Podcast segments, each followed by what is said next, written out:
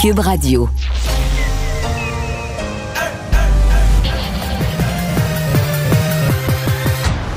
Mario Dumont. Organiser, préparer, informer. Les vrais enjeux, les vraies questions. Mario Dumont. Les affaires publiques n'ont plus de secret pour lui. Cube Radio. Bonjour tout le monde, bienvenue à l'émission, bienvenue à Cube Radio. Euh, on va vous accompagner pour les deux heures à venir, vous raconter euh, tout ce qui s'est passé dans cette belle journée d'actualité pour finir votre journée. Bonjour Vincent. Salut Mario. Et euh, c'est jour de débat ce soir. Pierre Ouais. Bruno, Pierre Bruno qui sera à l'œuvre avec les candidats de Montréal, de la mairie de Montréal. On parle beaucoup de politique provinciale, on sort de campagne fédérale, mais là, il va falloir se plonger dans les, euh, les municipales. là, Ben et, moi, euh, je suis plongé dans les municipales, mon cher. Je prépare déjà cette soirée électorale du 7 novembre. Regarde les courses dans toutes les régions parce que Ouais, mais toi, tu reçois, tu fais déjà des débats dans ton émission Ouais, avec les gens mais je regarde aussi, je, je suis aussi les élections dans des villes plus petites. Là. J'ai fait, je fais des débats pour les 5-6 plus grandes. Bon, ce soir, Montréal avec Pierre Bruno. Ah, toi, faut que tu connaisses tes enjeux un peu partout Ben, là, pour la soirée. mettons, ouais, je surveille ce qui se passe à Rimouski, à Sept-Îles, en Abitibi, un peu partout, parce qu'il y a des élections municipales partout. Ouais, et rappelez que ce soir, donc, c'est les candidats de, Montréal et c'est très serré hein, parce que sondage euh, Crop euh, publié ce matin, là, le chef d'ensemble Montréal, Denis Coderre, est à 26, Valérie Plante est à 25, euh, Balarama Holness est plus bas, là, on parle de 5 Ouais, là, ça, je pense que ça va Euh, pas bien. Là. Ça, bon. se- Mais euh, les deux candidats principaux, ils sont au coude à coude dans la marge d'erreur. Puis il reste, il reste 27% d'indécis, mais il faut s'en méfier parce qu'au muni- au municipal, il y a 50% des gens qui votent. Ouais, les indécis, Comme je dis souvent, on a- comme je euh, dis souvent avec. Jean-Marc Léger, le jour, le soir des élections, là, il reste toujours des indécis. là. Ils sont juste pas allés voter, ils ont rien suivi, ils savent pas ce qui s'est passé, puis Bon, ils sont ouais. encore indécis le lendemain matin du vote. là. Alors voilà, on va aller rejoindre Julie Marcoux et l'équipe de 100% Nouvelles. 15h30, c'est le moment d'aller retrouver notre collègue Mario Dumont dans nos studios de Cube Radio. Salut Mario. Bonjour. Alors, Québec qui annonce la création de 37 000 places en garderie en l'espace de trois ans et demi, des places à 8,50 Euh, Ça a été assez bien accueilli par les syndicats. On va écouter ensemble un extrait des réactions des partis d'opposition à Québec. On dirait que dans l'esprit du ministre, c'est comme s'il se disait euh, construisez-les et elles viendront. Euh, Il n'y en aura pas de miracle là, sans rattrapage salarial. Les éducatrices n'arriveront pas par magie juste parce qu'on construit des bâtisses. Et là, aujourd'hui, on nous sort les gros mots, puis on nous dit qu'il va falloir agir au plus sacrant, pour reprendre l'expression du, euh, du premier ministre, alors que ça fait trois ans que ce gouvernement n'en avait que pour les maternelles quatre ans. Eh bien, aujourd'hui, je pense qu'on a vu un gouvernement en mode rattrapage. Mario, est-ce que c'est possible, selon toi? Euh, il y a quand même un défi colossal de recrutement?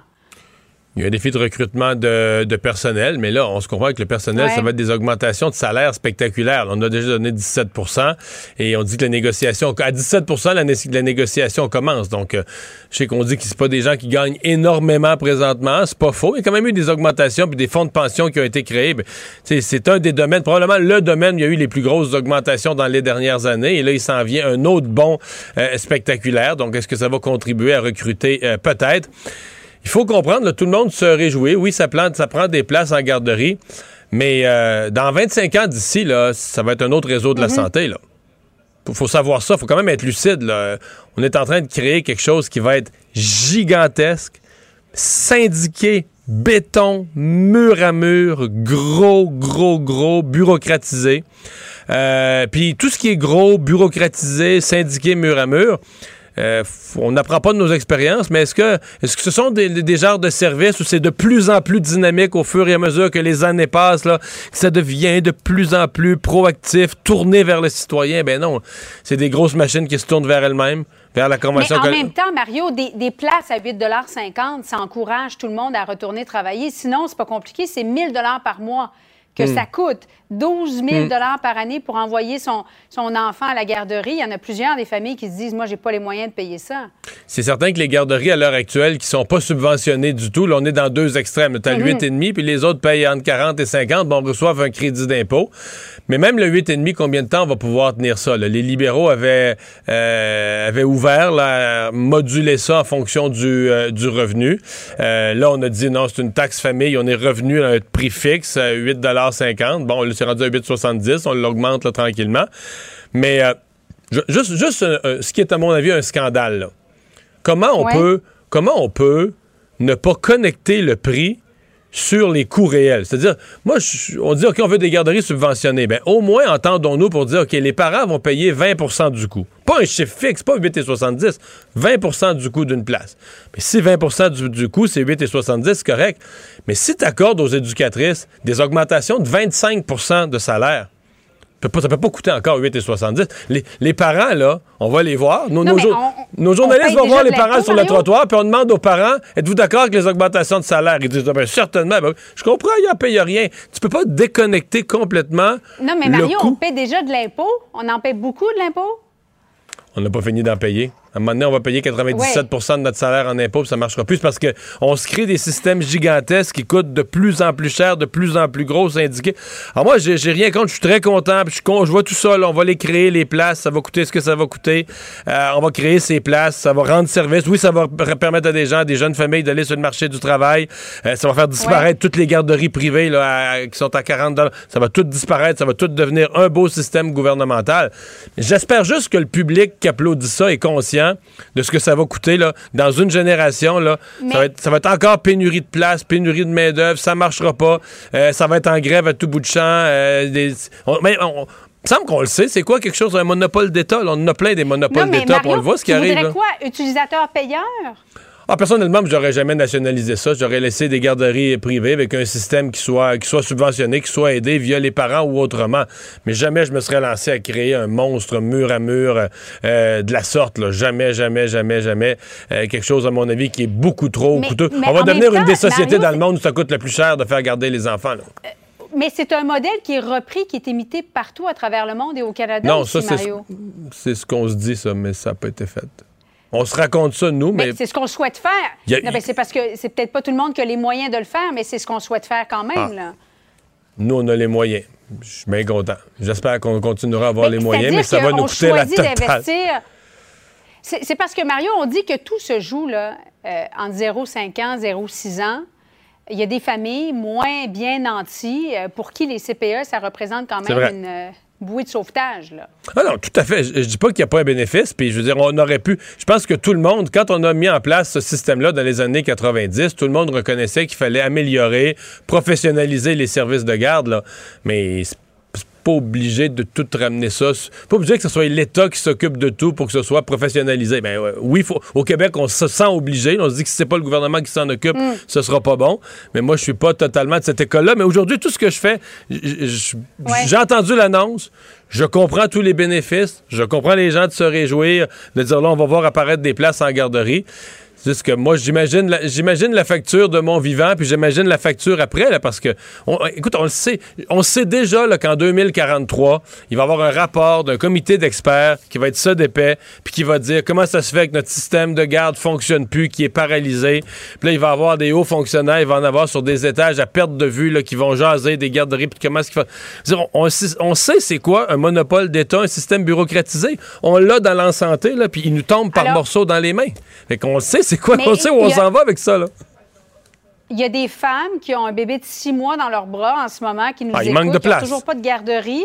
Bon, exactement. Et qui n'ont pas les moyens non plus de payer une place à 48 ou 50 dollars par jour pour envoyer leur enfant à la garderie, qui se demandent, ben là, est-ce que je vais retourner travailler? Qu'est-ce qu'on dit à ces femmes-là? Et, ben, et- et- ces femmes-là, euh, dans le fond, euh, cette situation-là, une fois que tu as des garderies, euh, je, je comprends bien, je suis pas fou, je comprends bien qu'une fois que tu en as des garderies à, à 8,50 puis que tu en as euh, 100, 100, je sais plus combien il y a de places, 140 000, c'est sûr que les autres vont vouloir ça. là. Toutes les autres personnes vont vouloir la même chose. C'est une, une logique évidente. Une fois qu'il y a une très grande partie de la population qui a accès à un service à coût avantageux, les autres vont le réclamer aussi. Et c'est à ça que le gouvernement a cédé. Moi, je pense qu'au départ de son mandat, M. Legault voulait pas ça. là. Il se disait, il voyait le genre de problème que je décris. Il voulait tout faire pour éviter ça. Mais il a été, c'est un peu comme un entonnoir. là. Une fois que trois quarts de la population a accès à un certain type de service à bon marché, ben l'autre quart va crier moi aussi, moi aussi. Et le gouvernement a été entraîné là-dedans. Et donc, François Legault, à mon avis, fait aujourd'hui ce qu'il aurait préféré euh, éviter. Et il le fait à un moment où, on sait qu'il va y avoir des augmentations de salaire, mais c'est pas encore réglé. là. Pour l'instant, les, les- les éducatrices en service de garde, les syndicats sont toujours mobilisés, toujours dans la rue, toujours avec des journées de grève votées. Euh, donc, on n'a même pas une entente euh, salariale. Mais bon, on est confiant qu'on va réussir malgré tout à, tout régler ça. Mario, les infirmières, les primes de recrutement, euh, la FIC euh, qui, semble confronter euh, le ministre, le ministre Dubé qui dit là, il faut arrêter la confrontation. Est-ce que la FIC est en train de se tirer dans le pied en ce moment, selon toi? Bon, il vient d'avoir un. On comprend qu'il vient d'avoir à la FIC là, un schisme interne. La présidente, l'ancienne présidente, Mme Nancy Bédard, a dû quitter. Et je pense que tout observateur un peu attentif comprend pourquoi. C'est qu'il y avait une volonté de radicalisation. Euh, elle ne voulait pas jouer ce jeu-là et donc euh, ils ont eu sa tête. Donc euh, présentement, la, la FIC est dans une phase de radicalisation. Probablement, bon, des frustrations accumulées d'infirmières qui disent on nous a pas respectés durant toutes ces années. Puis, bon. Mais là, euh, sincèrement, je ne sais pas où on s'en va avec ça. Parce que. Probable, je dis pas qu'ils n'ont pas raison, là, que, dans le rédigé exact de l'arrêté ministériel, euh, qui, mais c'est quand même un arrêté ministériel qui vise à leur donner 15 000 de plus. Tu sais, quelqu'un arrive puis dit Moi, je vais, je vais augmenter ton salaire de 15 000 Est-ce que tu pars avec l'idée, il veut m- il veut m'écœurer, il est contre moi? Tu, tu lis les, les contrats, tu peux dire, OK, à la ligne 17.2, là, j'aime pas la linéa, j'aime pas le texte qui est écrit là. Puis ça, je peux comprendre qu'on dise ça. Mais là, c'est plus ça. Euh, ce matin, là, euh, je reçois une porte-parole de la FIC en entrevue, euh, les gros Ouais. mots, etc. Alors, ça, ça développe évidemment dans le public une impression que la FIC, ils n'ont jamais voulu que ça marche. Donc, c'est une opération de recrutement où le gouvernement prend notre... ça, une prime de rétention, c'est pas une augmentation de salaire. Oui, mais c'est une prime à l'assiduité, mais c'est un milliard de notre Ouais. argent qu'on dit on le donnerait de plus aux infirmières parce qu'on a besoin de recruter, on a besoin d'assiduité, on a besoin qu'elles soient là. Et là, les infirmières sont outrées de ça, ce, ce- ce milliard. Et l'impression qu'on a, c'est qu'ils veulent pas que ça marche. À la fin, l'impression qui est donnée au public, là, c'est une impression que depuis le début, la FIC veut pas que ça marche. Veut que ça, juste pour pouvoir dire au ministre, garde, ça n'a pas marché ton affaire, puis tout ça. Euh, OK, mais si on veut que notre système de santé fonctionne et si on veut que les infirmières actuellement qui travaillent vaillamment dans le système de santé aient du renfort, il faut que cette opération de recrutement-là euh, fonctionne. Sincèrement, moi, j'y euh, j'y- comprends plus rien. C'est-à-dire que je comprends plus la destination de la FIC, sinon que de faire un militantisme très, très agressif, Ben, c'est mais ça, Mario, je vois pas où ça mène. Madame, Madame Nancy Bédard a quitté euh, la présidence de la FIC et là, il y a peut-être des franges radicales ou des gens qui disent ah, Moi, je veux être élu, donc je vais défendre euh, pur et durement nos, nos- nos différents membres, Possible. nos milliers de membres. Est-ce que, tu crois que c'est ça? C'est possible qu'il y ait une joute comme ça, mais euh, dans l'opinion publique, là, euh, la FIC est en train de, de se faire du dommage, il n'y a aucun doute là-dessus. Merci beaucoup, Mario. Bonne fin d'après-midi à toi. Au revoir. Alors Vincent, dans les autres euh, nouvelles, ben oui, ben malgré ce qu'on vient de discuter, euh, Christian Dubé, comme il le fait à chaque jeudi en début d'après-midi, a fait le point sur son opération recrutement. Puis bon, malgré que tout le monde parle en mal de son programme recrutement, il y en a quand même qui, qui sonnent à la porte. Ouais, ça arrive. euh, bon, euh, est-ce qu'on va réussir à avoir 4300 infirmières et infirmiers dans le réseau d'ici euh, les, les- les- bon, les prochaines semaines pour pouvoir fait, combler, entre autres, la, la vaccination obligatoire qui arriverait le 15 novembre. Je sais que tu en, doutes, on verra. Mais euh, le chiffre aujourd'hui, c'est 2164 infirmières qui ont répondu à l'appel du gouvernement euh, pour aller dans le réseau. Il faut rappeler quand même que la majorité de ceux-là, c'est des gens qui étaient à temps partiel qui passent à temps plein. Euh, c'est 1628 sur les 2164. là. Donc, en termes de nouvelles ressources, de la main-d'œuvre qui arrive, euh, c'est 453 nouvelles personnes qui arrivent dans le réseau. Et on est en discussion, parce qu'on dit, on avait dit ça aussi dans les dernières semaines, avec combien de personnes on discute en ce moment. Donc, y a des démarches qui sont en cours.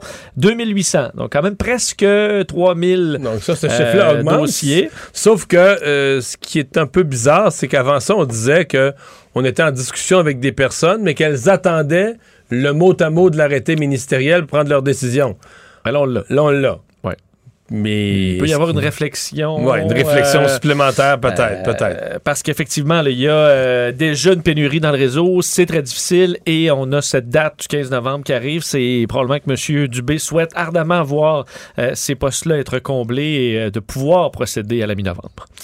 Réforme du droit de la famille. En fait, il y avait deux annonces du gouvernement liées à la famille. Une sur les garderies dont je viens de parler euh, abondamment, mais l'autre vraiment là, sur le, le droit de la famille. Oui, euh, tu as raison que ça bougeait beaucoup aujourd'hui Oui. au niveau politique provincial. Bon, ça bouge beaucoup depuis plusieurs jours maintenant.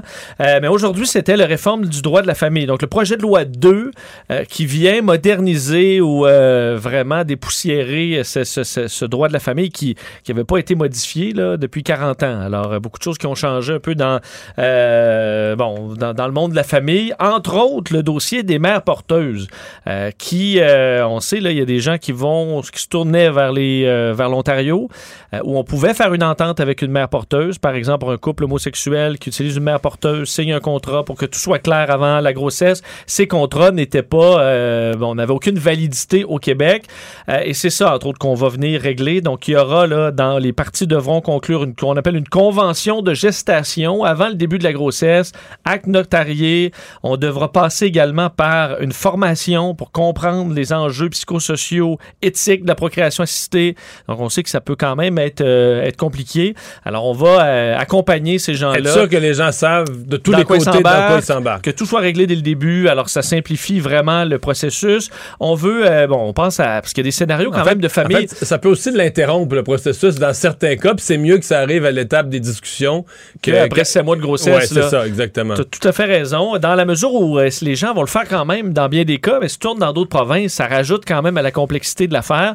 Il y a euh, le, le monde familial euh, est de plus, en plus diversifié aussi. On s'imagine des, des cas où il y a deux mères, par exemple, qui vont utiliser un, bon, un père, donc deux mères en, en couple qui vont utiliser un père. Donc les enfants qui ont trois parents, si on va rendre ça également clarifier ça au niveau du droit de la famille. La violence familiale et la violence euh, aux enfants qu'on veut codifier plus précisément pour qu'elle soit considérée dans toutes les, euh, les décisions qui vont concerner un enfant. Donc que ce soit plus simple pour s'assurer que l'autorité parentale s'exerce sans violence aucune pour utiliser les mots de Simon Jolin Barrette. Euh, moderniser les textes de loi pour mieux répondre aux besoins des familles LGBTQ. Alors euh, vraiment un rafraîchissement de tout ça. Dossier des conjoints de fait aussi. Alors il y avait des, vi- des vides au plan juridique qu'on va aller combler euh, avec euh, ce projet de loi 2 dévoilé aujourd'hui. Le gouvernement fédéral aussi avait des annonces. Euh, Monsieur Trudeau qui a notamment fait une annonce là en matière de preuve vaccinale fédérale uniforme. Mais pour, les Québécois, euh, je dois voir moi-même en ondes euh, ce matin, là, on sortait en direct, puis je savais plus trop pendant quelques minutes. Puis c'est en sortant des ondes que je suis allé faire. le- Tu sais, des fois, il n'y a rien de mieux que de pas écouter les politiciens. Puis je suis allé sur les sites Internet. Puis je Tout était ra- déjà là. me suis rendu compte qu'il n'y avait rien été annon- il y avait rien annoncé. En tout cas, pour les Québécois, là. Non, mais en fait, euh, c'est que le, le- le- le- le- la province a déjà. En fait, on va utiliser de ce que je comprends, parce que la- les on veut, faut rappeler, là, une preuve vaccinale uniforme à la grandeur du Canada lorsqu'on va en voyage à l'extérieur. Et quand on Euh, voyage en province aussi. là. Standardisé, ouais, Dans le un Canada. voyage entre provinces aussi, euh, mais qui ne veut pas un remplacement du Vaxicode là, qu'on a chez nous pour pouvoir aller dans des activités non essentielles. Mais cette preuve vaccinale pour les voyages semble qu'elle soit, elle est, elle est déjà disponible euh, au Québec depuis lundi dernier. Euh, d'autres, dans d'autres provinces, on l'a pas. Dans les prochaines semaines, ce sera, euh, ce sera standardisé, mais ça provient des provinces, mais dans un système qui est standard là, à travers le à Canada. travers le Canada. Sauf que ce midi, en faisant l'exercice, si tu vas sur le site fédéral Oui. de preuve vaccinale uniforme, là, puis là, tu- et là, tu vas, quelle est votre province où vous résidez? Tu Québec. cliques sur Québec. Instantanément, tu retombes sur le site du Québec, là, du, pour- du- du passeport vaccinal du Québec. Instantanément, là, tu, tu, tu déboules dans le site québécois, tu ouvres la page du site québécois. Mais on, écoute, on dit que ce sera, ça vient par les provinces. Là. Ça veut dire. Ah ouais, c'est ça. le site là. québécois qui existait déjà hier. là. Exact. Euh, mais euh, parce qu'on dit le Québec l'a déjà euh, et l'Ontario, la Nouvelle-Écosse, Saskatchewan, Terre-Neuve, Labrador, Territoire du Nord-Ouest, Yukon, Nunavut, les autres vont suivre. Là. Donc Mm. on peut penser au Manitoba, l'Alberta, mais ça va euh, bon standardiser le, le- le processus pour ceux qui voyagent. Mais d'abord, ce qu'il faut comprendre, les deux choses qu'il faut comprendre, c'est que le passeport vaccinal que vous utilisez au restaurant tout partout n'a pas un caractère de, voyage là, interprovincial ou international. Je pense que c'est ça qu'il faut saisir. Il faut aller chercher l'autre. Et l'autre en question, moi, je ne l'ai pas encore fait. Je vais peut-être le faire ce soir ou demain, l'exercice, mais tout le monde dit, parce que si vous le cherchez là, sur le site, le, site du gouvernement du passeport vaccinal, tout le monde dit déroule, déroule, déroule. Jusqu'en bas, c'est ça. Déroule. Décourage-toi pas, déroule jusqu'en bas. Il apparaît une petite feuille d'érable à un moment donné, puis c'est là la, la- la- la partie qu'il faut aller chercher. Et on est à voir parce qu'en ce moment, il n'y a pas. euh, c'est pas exactement où là ils vont accepter cette preuve-là. Il y a plein de, plein de pays où tu n'as pas besoin de passeport vaccinal. Il y a des Euh, pays qui n'ont pas encore établi qu'est-ce qu'ils vont reconnaître comme preuve, qu'est-ce qu'ils vont demander. Ouais, donc- donc, le pays est aussi en négociation avec d'autres pays euh, pour euh, bon euh, s'assurer que tout se passe bien, mais c'est pas encore tout à fait clair.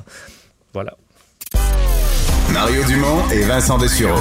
Un duo aussi populaire que Batman et Robin. Cube, Cube Radio. Et une autre portion de l'annonce de M. Trudeau euh, cet avant-midi, c'était avec sa ministre des Finances, d'ailleurs Mme Freeland, c'était la, la- la mise au point concernant les programmes fédéraux liés à la COVID, les programmes de support aux individus et aux entreprises qui sont liés à la COVID. Euh, les programmes finissaient c'est pour ça que ça prenait une annonce absolument cette semaine. Les programmes finissaient le 23, donc samedi. Euh, Est-ce qu'on les reconduisait? Est-ce qu'on y mettait fin? Alors, en gros, le gouvernement a mis fin aux programmes dans leur forme actuelle pour les remplacer par des programmes plus restreints, plus ciblés. Jasmin Guénette est vice-président aux affaires nationales de la Fédération canadienne de l'entreprise indépendante. Bonjour, M. Guénette. Oui, bonjour. Euh, bon, euh, commençons par les programmes au particulier, la PCRE, ce qui avait remplacé la PCU. Ça, euh, vous en vouliez plus. là. Vous, vous ne souhaitiez pas la reconduction de ce programme-là dans un contexte de pénurie de main-d'œuvre. Je pense que c'est une bonne chose que le gouvernement ait mis fin à ce programme-là. Euh, c'est sûr que la pénurie de main-d'œuvre, ça existait euh, avant euh, le début de la pandémie. Et puis, c'est pas juste à cause de la PCRE entreprises euh, ont de la difficulté à recruter du personnel. Mais chose certaine, c'est que ça aidait pas du tout. Et euh, Ben, le principe est assez simple. S'il y a des gens qui sont payés pour rester à la maison, euh, ben, toi, tu cherches de la main-d'œuvre et ça, ça s'amplifie le problème, en tout cas au moins un peu. C'est sûr, c'est ce qu'on c'est ce qu'on dit. Donc, euh, euh, ça décourageait euh, des personnes à retourner sur le marché du travail. Puis avec euh, avec le marché de l'emploi qu'on connaît présentement, la pénurie de main d'œuvre, les employeurs qui cherchent des travailleurs dans toutes les provinces, dans tous les secteurs, euh, je pense que le gouvernement n'avait pas le choix de mettre euh, fin à ce programme-là. Puis euh, ça va certainement donner un coup de main euh, aux entreprises qui veulent recruter euh, du personnel Les, les éléments qu'on garde du programme, quelques petits éléments. On dit par exemple, on garde un programme, une espèce d'assurance pour euh, un cas spécifique où il y aurait une éclosion majeure dans une ville, dans une région, donc dans une petite portion de territoire où là on aurait on aurait besoin de faire un confinement local.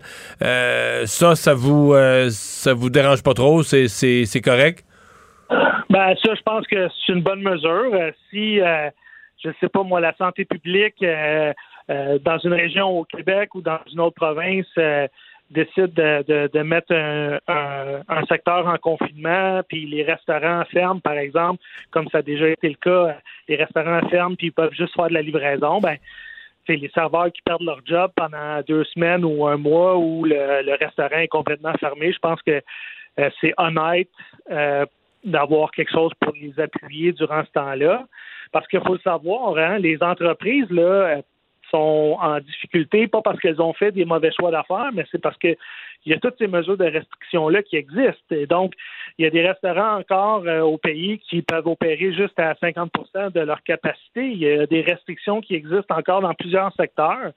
Et donc, euh, s'il fallait, euh, et on ne le souhaite pas, là, mais s'il fallait aller, s'il fallait retourner en confinement comme on a déjà connu dans le passé, ben, tu sais, d'aider les travailleurs à passer euh, ce, ce, ce temps difficile-là, je pense que sais, tous les employeurs sont d'accord pour dire que, que c'est très bien, mais c'est différent une mesure de confinement avec un début et une fin euh, pour aider les travailleurs qu'un programme comme euh, euh, la PCRE où c'était, je veux dire, euh, c'était c'était beaucoup plus large, puis euh, et puis ça durait dans le temps. Là, donc, Mais ça fait plus d'un an que ça dure, qu'il y a des prestations qui sont versées à des, à des individus.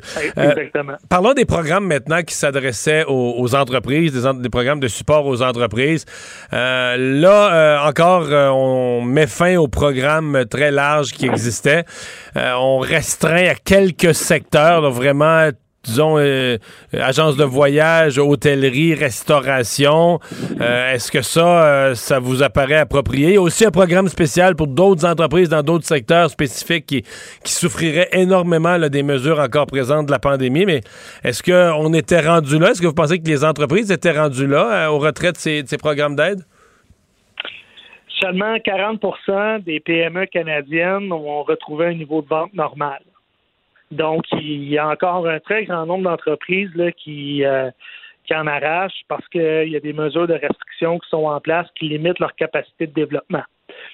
Euh, si on veut une vraie relance économique, là, si on veut une vraie reprise économique, ben, il faut s'assurer que le plus grand nombre d'entreprises au pays puissent passer à travers la pandémie. Euh, puis euh, le gouvernement, je pense, réalise qu'il faut qu'il y ait un certain filet à ce moment parce qu'il y a encore trop de décisions qui sont prises qui limitent la capacité de développement des PME. Fait Mais quand vous êtes des PME en dehors, dans, dans les secteurs euh, nommés, là, hôtellerie, restauration, comment, est-ce qu'il y a d'autres secteurs, à votre avis, où il y, a, avo- il y a encore des contraintes, il y a encore des restrictions qui nuisent au développement des, des affaires et qui sont pas couverts? Ben, le secteur, euh, disons, de, de, le secteur récréatif, le secteur donc euh, euh, les gyms ont été fermés pendant excessivement longtemps en Ontario. Je veux dire, il y a des secteurs, il y a des couvre-feux présentement en Alberta, il y a des mesures de confinement au Nouveau-Brunswick, donc il y a plein de secteurs qui subissent les contre-coups de ces mesures-là, qui sont pas des hôtels, des restaurants, des bars, des agences de voyage. Donc, le programme de relance pour le tourisme qui, a, été annoncé aujourd'hui, c'est une bonne chose que ce programme-là a été annoncé. Euh, c'est une bonne chose que le programme, c'est une bonne chose également que, que le gouvernement euh, ait mis en place euh, le programme euh, pour les entreprises les plus touchées. Donc, c'est pour les entreprises qui ne sont pas du secteur touristique ou de la restauration, euh, mais qui ont aussi des pertes de revenus importantes en raison de la COVID. Donc, tout ça, ce sont des bonnes mesures qui vont venir en aide aux entreprises qui en arrachent à cause de la COVID puis qui sont aux prises avec des mesures de restriction ou de confinement. Par contre, les niveaux de baisse de revenus qui doivent être atteints pour avoir accès à ces programmes-là sont tellement élevés qu'il y a beaucoup d'entreprises qui ont euh, qui pourront pas avoir accès parce que ces, ces, ces, ces, euh, ces pertes de revenus-là, euh, euh, on demande des pertes de revenus d'au moins 40% pour le secteur touristique, 50% pour tous les autres secteurs. Donc, il y a beaucoup d'entreprises qui n'arrivent pas à ce niveau de perte de revenus-là, mais qui ont quand même des pertes de revenus euh, importantes. Là. C'est quoi le, le plus gros problème à l'heure actuelle des, euh, des entreprises, de vos entreprises? Est-ce que c'est la pandémie? Est-ce que c'est la pénurie de main-d'œuvre? Est-ce que ce sont les autres pénuries? Parce que je vois aux États-Unis quand même beaucoup d'entreprises qui disent euh, oui, il y a la pénurie de main-d'œuvre, mais il y a la pénurie de fournitures de toutes sortes. Dans le manufacturier, euh, les chaînes d'approvisionnement sont rompues. On n'a pas toutes les pièces qu'il faut pour faire une fabrication. Il y a plein d'affaires qui sont soit euh, pris dans des, dans des containers, pris dans un port ou pas livrés d'un autre pays ou peu importe. Euh, C'est quoi le plus gros problème des entreprises présentement? Ben, je pense que c'est ces, trois, euh, ces trois facteurs-là. C'est, euh, je veux dire, pour des entreprises euh, euh, en ce moment là, euh, c'est, c'est, que un s'ajoute à l'autre. Je pense qu'en premier lieu, c'est la pandémie parce que dire, ça fait 19 mois là euh, qu'il y a des mesures qui sont en place et qui limitent euh, le développement des entreprises. Fait que c'est certain que c'est un problème majeur.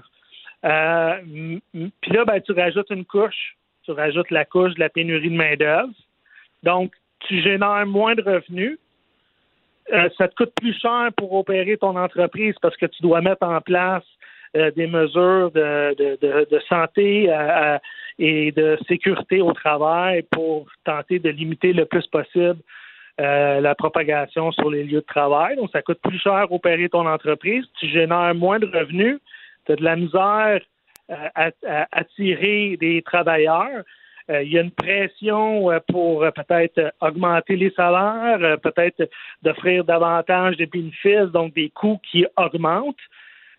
puis je veux rappeler également que euh, les taxes sur la masse salariale euh, baissent pas. Euh, les frais pour opérer son entreprise continuent à augmenter. Donc, la pandémie vient ralentir le développement des affaires.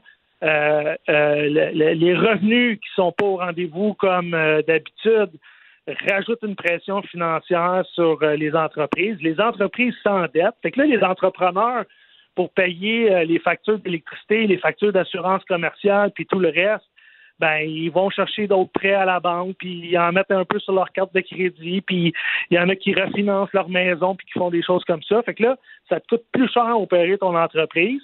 Tu as de la misère à trouver du personnel, puis pour des entreprises du secteur manufacturier, euh, les délais de livraison euh, sont plus longs. Puis les règles qui régissent la livraison des conteneurs puis de la livraison par camion puis par train demeurent les mêmes. Fait que si ton container il est pris plus longtemps au port parce que c'est plus long juste pour le décharger à cause de la queue qui est en avant de toi, ben s'il y a des pénalités qui sont prévues à ton contrat, il va falloir que tu payes. Tu payer quand même. Hein? Fait que, tu sais, euh, euh, c'est pas de gaieté de cœur que les entrepreneurs canadiens demandent au gouvernement de les aider un petit peu en ce moment.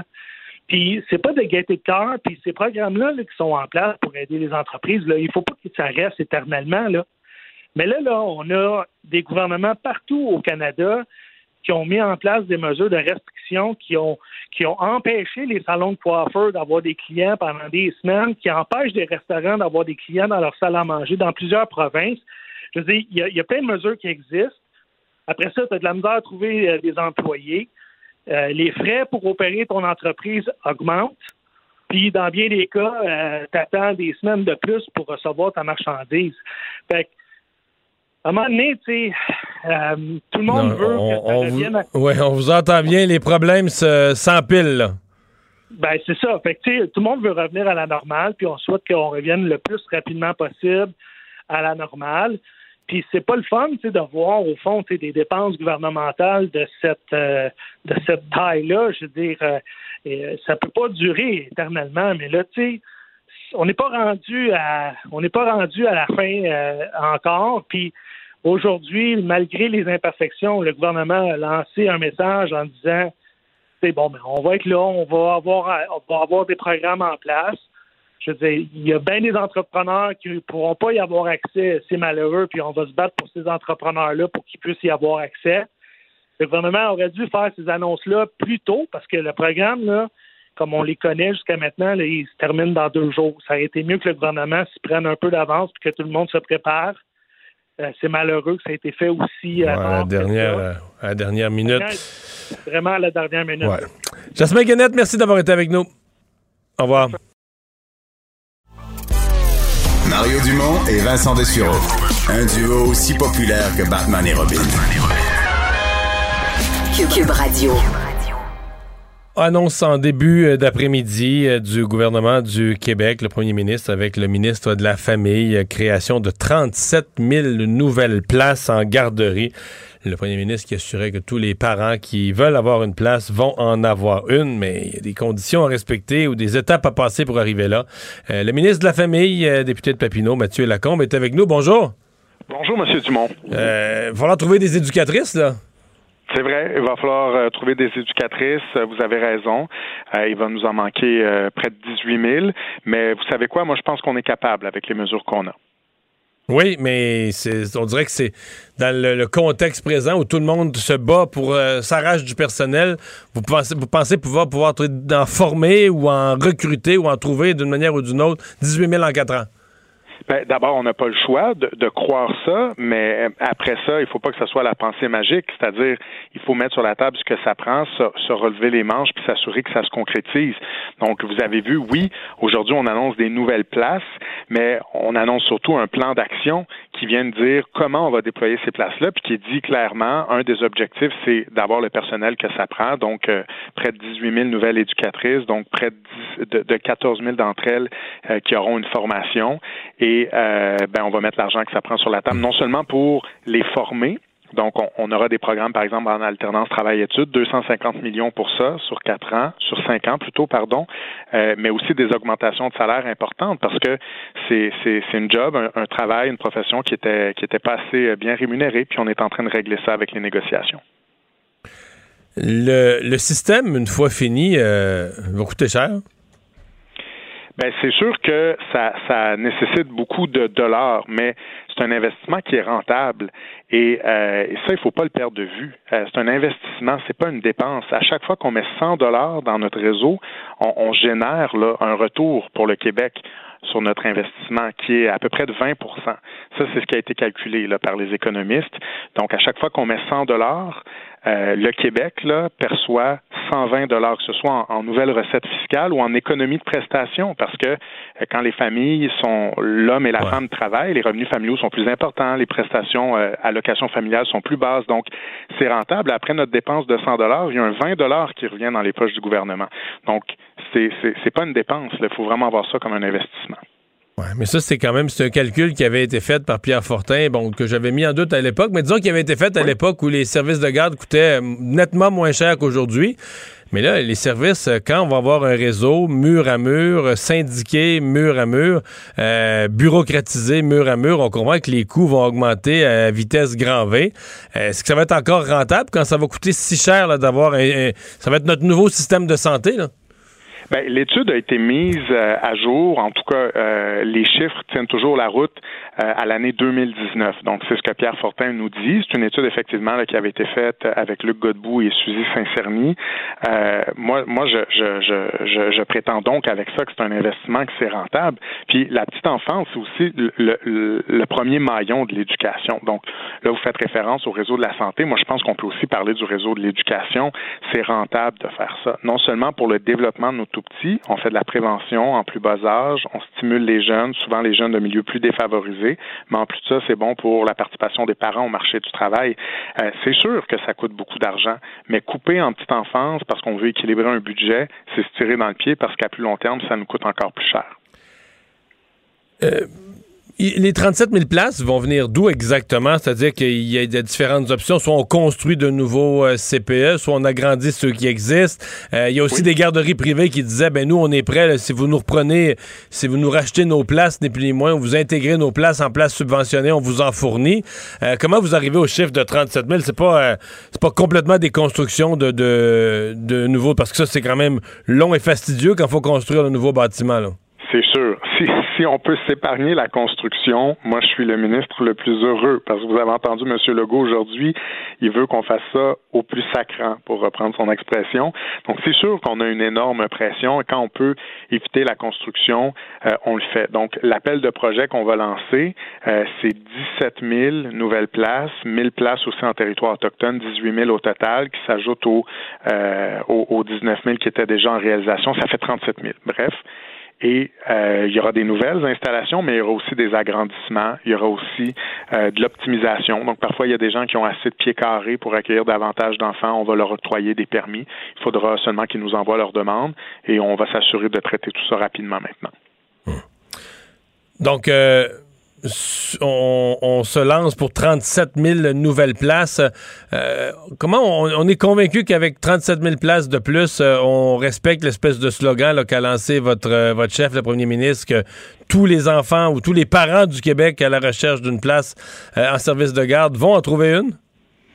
C'est ce qu'on prétend, oui. Et je vous dirais que quand on le dit, on le dit honnêtement. Dans le passé, il y a beaucoup de partis politiques en campagne électorale qui ont promis ça. Par contre, une fois au pouvoir, ils ne prenaient pas les moyens nécessaires pour que ça se concrétise. Le calcul qu'on fait, c'est qu'actuellement, à l'heure où on se parle, il nous manque ça, 37 000 places.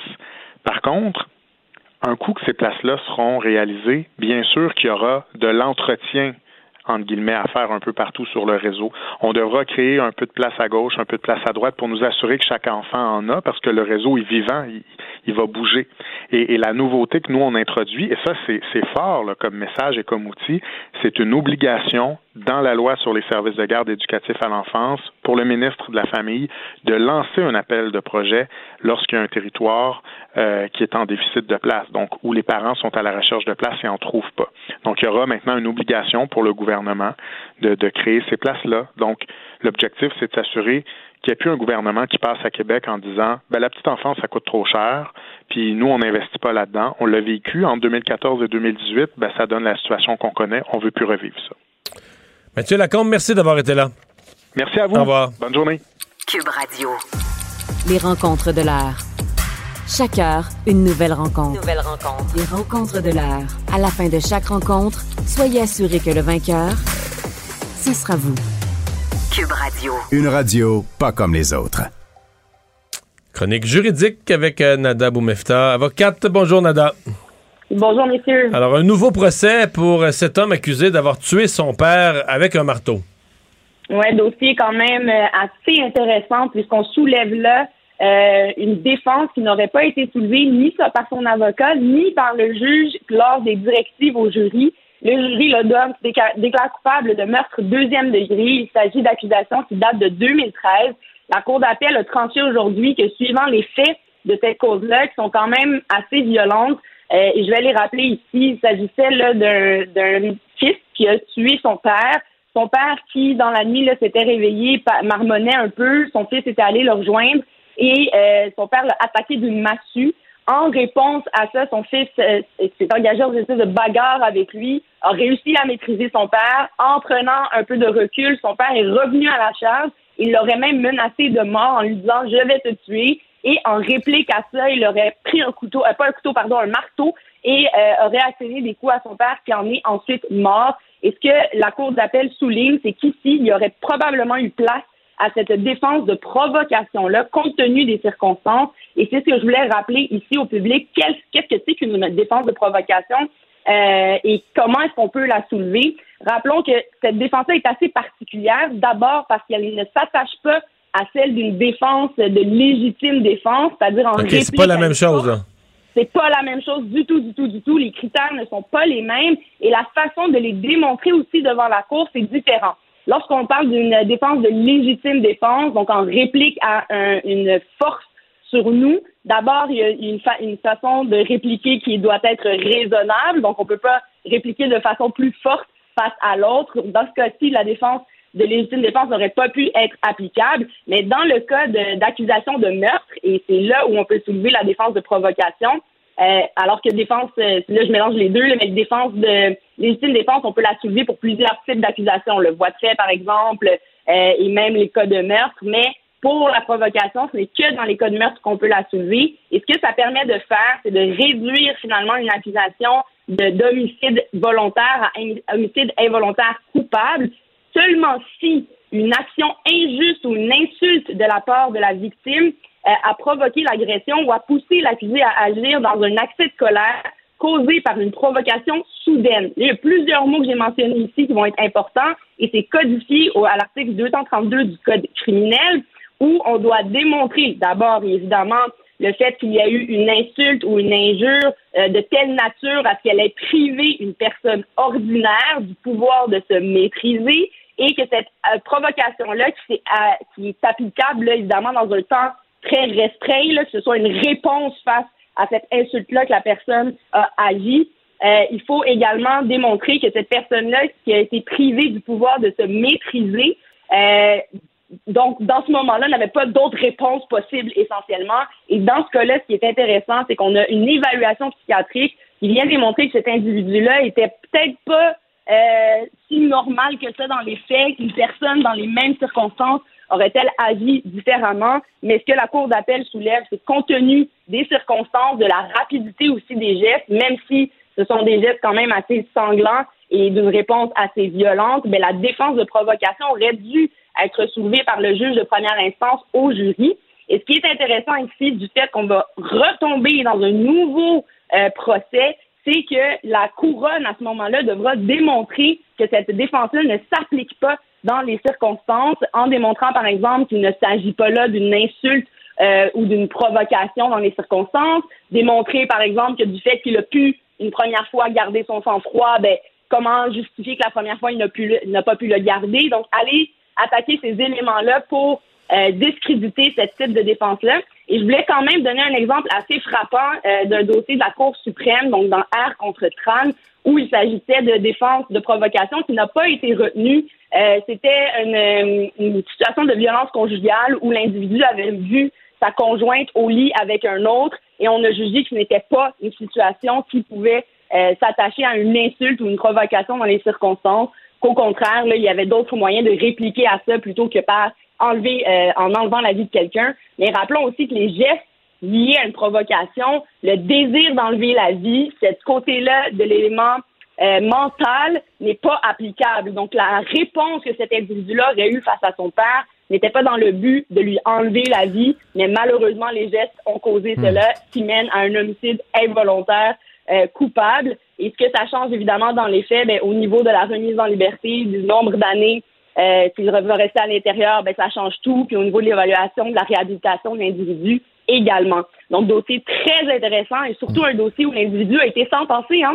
Il est en train de purger sa peine à perpétuité depuis 2013 et il devait pouvoir demander une remise en liberté 13 ans plus tard. Mais là, on comprend qu'un nouveau procès se tiendra. Alors, à suivre dans cette affaire, très, très, très intéressant euh, comme type de défense. Du nouveau Nada dans euh, carrément un cold case au Québec, un meurtre non résolu, celui de Lucie Castonguay en 1999. Euh, on sait que l'émission JE s'est intéressée à, cette, à ce, meurtre-là et il ben, faut croire qu'il y a des choses qui ont débloqué parce que la police a rencontré un témoin important. Oui, et ça, je me permets de glisser un mot un peu à, notre public en mentionnant que lorsqu'il y a des dossiers non résolus, même si les années passent, ça ne veut pas dire que si on réussit pas à trouver des filons, on n'a pas de nouveaux détails qui peuvent nous mener à, découvrir qui est la personne derrière tout ça, ben évidemment, ça, ne s'arrête pas. Là. C'est pas parce que ça devient, comme on appelle un code case, que c'est terminé, ça va rester dans nos euh, dans nos vieilles euh, bibliothèques, puis on n'en reparlera plus. Donc, c'est très intéressant de voir que pour un, un dossier de ce type-là, en ayant ramené le tout sur la map, en ayant reposer des questions à la famille via euh, JE, euh, une enquête qui a été publique, donc on parle journalistique, a ramené le tout sur la table et a permis aux policiers d'avoir accès à des gens qui ont mené à un nom de suspect et on verra là s'il n'y aura pas d'autres suspects dans cette affaire-là, est-ce qu'on peut faire d'autres liens, mais clairement ce dossier-là remonte sur la pile, même si ça fait presque, on approche du 30 ans là, de ce, du décès malheureux de cette dame-là. Alors, un dossier qui n'a pas trouvé finalement euh, mesure à son pied. Ça ne veut pas nécessairement dire que c'est un dossier fermé et on le voit évidemment dans les cas également d'agression sexuelle ou de violence conjugale. Il n'y a pas de prescription si ça a été enlevé pour porter plainte, par exemple. Donc, c'est le type de dossier qui peuvent revenir sur la table et arriver évidemment à des conclusions. Donc, on le voit un peu avec les deux dossiers qu'on a traités aujourd'hui, même si le premier, c'est un dossier qui était terminé, clos, le fait d'aller en appel, ça le ramène euh, évidemment devant nos tribunaux. Et là, dans ce cas-ci, voyons si les résultats seront assez bons au niveau de l'enquête. Rappelons qu'avant d'accuser quelqu'un, il faut que le DPCP soit convaincu de pouvoir mener à bien ses accusations et pouvoir démontrer hors de tout doute raisonnable qu'il s'agit bien là de la personne qui a commis ces gestes-là. Mais voyons ce qu'il en est. Mais c'est déjà un, c'est rassurant de voir qu'on est capable euh, de mener à bien certaines enquêtes même si les années passent. Ça nous rappelle qu'il y a toujours euh, le principe, même des vieilles enquêtes, les policiers disent, il y a toujours quelqu'un quelque part qui sait quelque chose. Euh, merci beaucoup. Ouais, merci Nada. À demain. Il analyse la politique, il sépare les faits des rumeurs. Mario Dumont. Cube Radio. Vincent, euh, ça peut être facile pour le président Trump ces derniers mois, sa dernière année sur les pour réseaux s'exprimer? sur les réseaux sociaux pour s'exprimer. Non, ben, il doit le faire par des petits communiqués euh, qui passent un peu Twitter. plus dans le bas. Banni Twitter, banni Facebook. C'était son, son, système de diffusion de messages instantanés, c'était Twitter. c'est le principal. Banni de Facebook aussi. Euh, et là, c'est bon. C'était fait un blog qui avait été un succès mitigé. Peu, ouais, qui n'avait pas soulevé les passions. Et là, ben tente autre chose. Tente son propre réseau social. Euh, on en parle avec Donald Cochelletta, historien spécialiste de la politique américaine. Euh, bonjour Donald. Bonjour Mario. Son propre réseau social, Truth Social, donc la vérité, euh, Truth, c'est comment est-ce qu'on rit ou on pleure que son réseau social porte le nom La Vérité Non, on peut rire un peu, mais c'est clair que pour lui, dans sa tête à lui, il faut le dire, il est sérieux. Euh, les rumeurs circulent hein, depuis la défaite euh, contre M. Joe Biden que ça vient de son camp à lui, ça vient à l'intérieur du Parti républicain, et particulièrement ceux qui sont à la Chambre des représentants, où est-ce qu'on pense déjà, même les démocrates pensent qu'en 2022, les, républicains vont reprendre la Chambre des représentants. Ça veut dire que finalement, on, on, on pense que peut-être M. Trump si jamais les républicains prennent la Chambre des représentants, il va officiellement dire qu'il se présente pour 2024 à la présidence des États-Unis.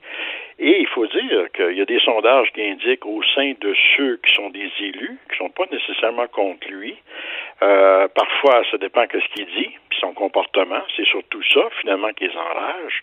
Mais quand on parle de M. Mitch McConnell, il n'y a pas l'air vraiment anti-Trump. Et il faut dire aussi, il y a des sondages qui ont été faits au sein des membres du Parti républicain, indépendamment des élus, que jusqu'à 50% encore aujourd'hui qui soutient Donald Trump. Donc, vous voyez, puis on sait qu'au niveau de la Chambre des représentants, dans les États où les gouverneurs sont républicains et où les, finalement les, euh, législatures aussi sont dans les mains des républicains, ils, sont, ils commencent ce qu'on appelle la restructuration de la carte électorale fédérale dans chaque État, qui fait que ça, c'est la responsabilité de chaque État.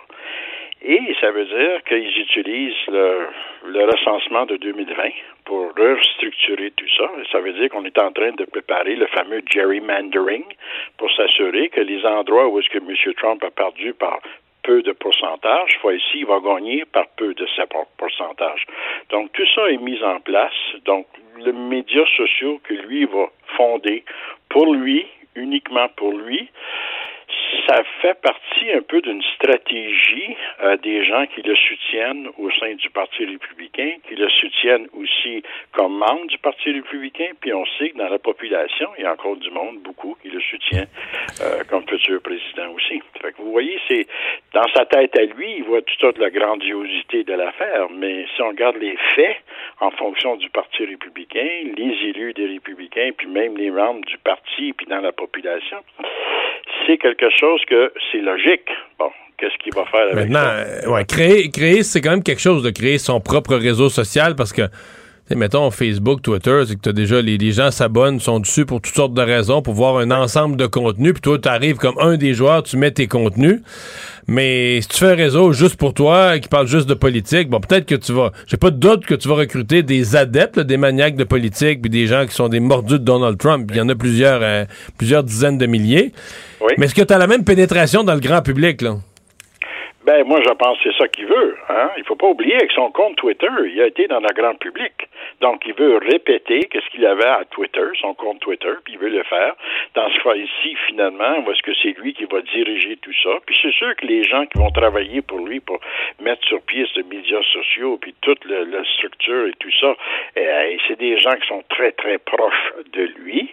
Et donc, ils vont travailler très fort pour que ça, ça puisse se rapporter, puis comme tu dis, Mario, de pénétrer la population en général, et particulièrement les indépendants. Il faut jamais oublier les indépendants aux États-Unis, entre les républicains et les démocrates, changent la donne au niveau des élections souvent. Donc, euh, il va tout faire ça. Donc, il, se prépare déjà. Il attend, et puis là, on rentre en 2022, le mi-mandat, tout le monde va parler de politique. C'est lui, c'est les médias sociaux qui le mettent sur pied. Et déjà là, ben, lui va parler justement comment il faut aider le Parti républicain, etc., etc., etc. Donc, c'est sûr que lui, dans sa tête à lui, lui, il se présente en 2024, mais il faut qu'il y ait des victoires en cours de route. Puis là, une des premières victoires, c'est la 22, 2022, Chambre des représentants, mais la deuxième victoire, puis tu le dis, Mario, est-ce que ces paroles vont pénétrer la population américaine au-delà de ceux qui le suivent déjà au sein du Parti républicain? Oui, parce que M. Cuccioletta, est-ce qu'avec, entre autres, les chaînes de nouvelles là, qui sont uniquement pro-Trump, comme Newsmax, euh, OAN, donc c'est un microcosme là, qui est uniquement euh, être porte-parole de Trump, là, les gens pro-Trump vont avoir ces chaînes-là, s'abreuver là-dessus, le réseau social pro-Trump, ils vont être dans une bulle constante. Mais est-ce que c'est une bulle suffisante pour le faire élire, à part détruire le Parti républicain en étant fort dans le parti? Est-ce que euh, ça, il va être limité quand même? Les démocrates vont tout faire pour l'empêcher le plus possible, puis l'isoler le plus possible, c'est évident. Mais lui, il pense qu'effectivement, qu'est-ce qu'il dit, les gens l'écoutent. Écoute, depuis sa défaite, il a fait une certaine tournée à travers les États-Unis. Il remplit les, salles, les stades, il remplit finalement les, les, les arénas, il remplit euh, en, partout où ce qu'il va, les gens l'écoutent. Bon, euh, moi, je pense qu'il fait ça aussi pour contrer qu'est-ce qu'il s'en vient avec le procureur euh, de Manhattan qui continue toute la question de ses impôts qu'il n'a pas payé, etc. Donc, on poursuit dans ce sens-là pour le trouver coupable. Et de l'autre côté aussi, le procureur général de l'État de New York considère que lui, finalement, la tricherie qui existe à l'intérieur de l'Empire Trump, ou celui-là qui n'a pas payé ses impôts, ou même qui a utilisé finalement effectivement la manigance pour effectivement cacher de l'argent et tout ça. Fait que ça, c'est deux blocs qui peuvent l'arrêter, c'est évident, parce qu'on sait quelqu'un qui est accusé de, de, de enfreint à la loi, puis est trouvé coupable, n'a pas le droit, n'a pas le droit de se présenter dans aucun poste d'élection mhm. États-Unis. Donc, on va voir tout ça qui va jouer, mais c'est clair que dans sa tête à lui, lui, il se voit finalement se présenter. Donc, euh, est-ce qu'il y a peut-être des gens à l'intérieur du Parti républicain qui veulent se présenter contre lui? En tout cas, pour l'instant, non. Euh, est-ce en, même temps, il laisse pas d'oxygène. Hein? il occupe l'espace. Il laisse pas d'oxygène à d'autres ah, candidats pour, pour exister. C'est ça. mais, mais, exactement ça. Mais, mais Donald, le, le Tantôt, on parlait, mettons, des républicains. Le républicain moyen au Congrès là, qui, qui, qui dit ah, Moi, je reprendrais Trump comme candidat à la présidence. Je parle pas du peuple. Le peuple, je comprends qu'il y en a qui sont vraiment des adeptes, là, quasiment comme un gourou. Là. Ils votent Trump, ils ont confiance à Trump, il n'y a pas de doute.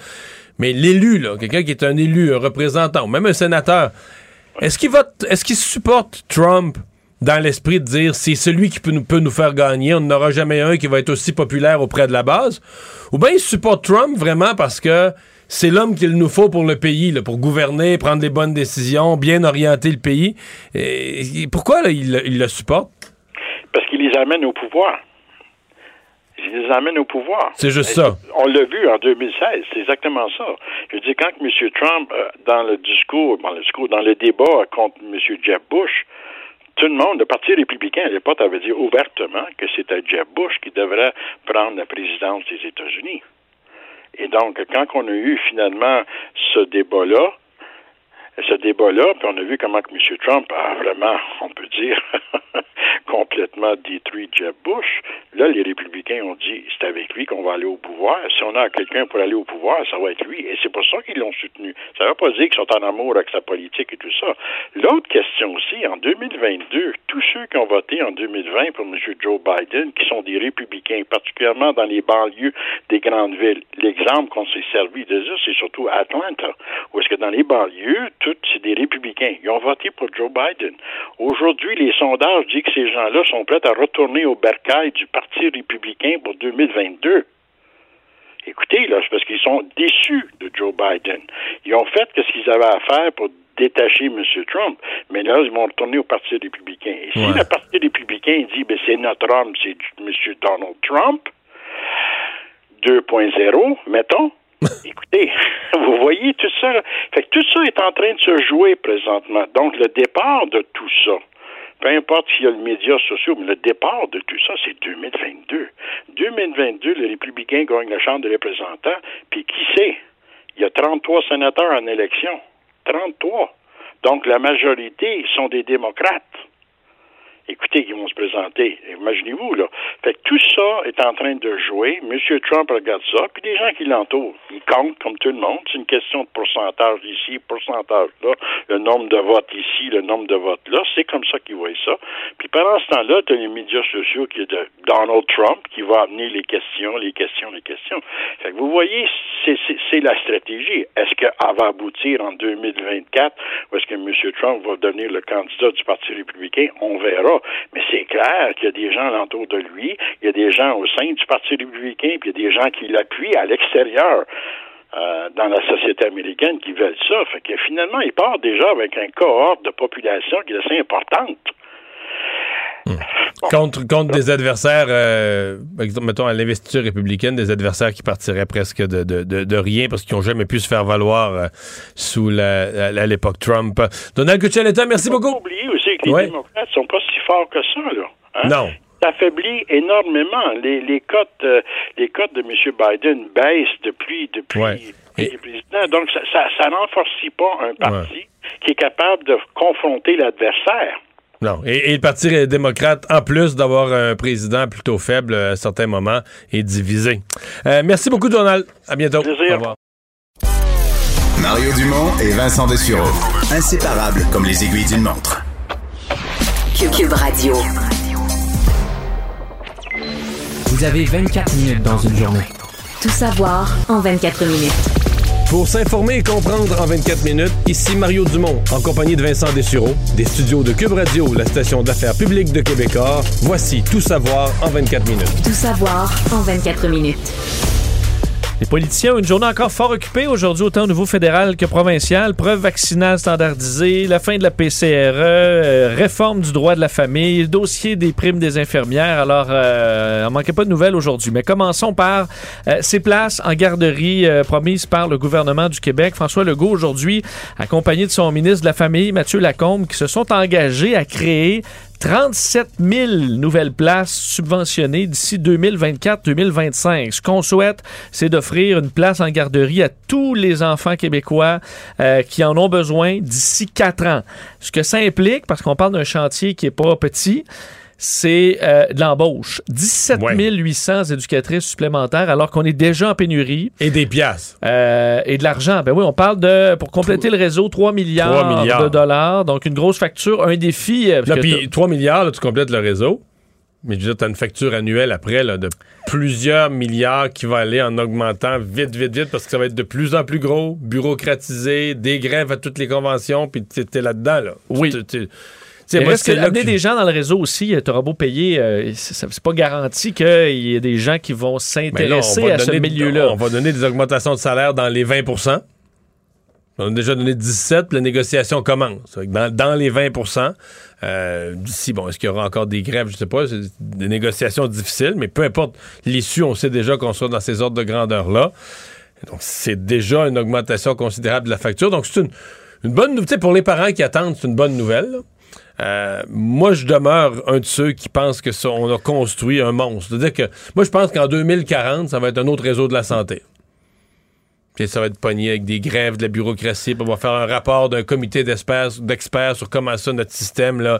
Il a- si lourd et coûteux. il est lourd et coûteux, puis des délais d'attente, puis ça marche pas, puis les parents se plaignent, puis il va y avoir des fonctionnaires de tout acabit qui vont aller défiler. Puis, tu sais, je vois déjà venir ça, mais on n'apprend pas. Là. Dire, on a un système de santé on- qui tombe en lambeaux, puis on en reproduit, on en reproduit un identique à côté.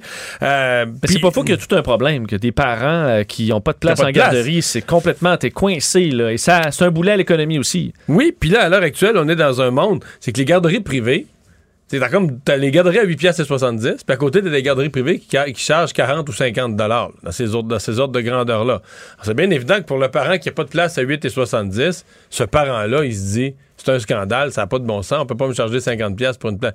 C'est tellement gros là que t'as un système qui force le gouvernement et d'ailleurs M. Legault ne voulait pas, je pense, investir, voulait pas en début de mandat, il voulait pas arriver à ça, il est arrivé à ce à quoi il est arrivé aujourd'hui. Il voulait éviter ça, de mettre autant d'argent. Mais il a été amené dans l'entonnoir parce que là, les parents, autres, ils demandent quoi? Ils disent, ben là, il y a des places à 8 piastres et 70. Moi, j'en, j'en veux. Comme on dit. On les veut. J'en veux moi aussi.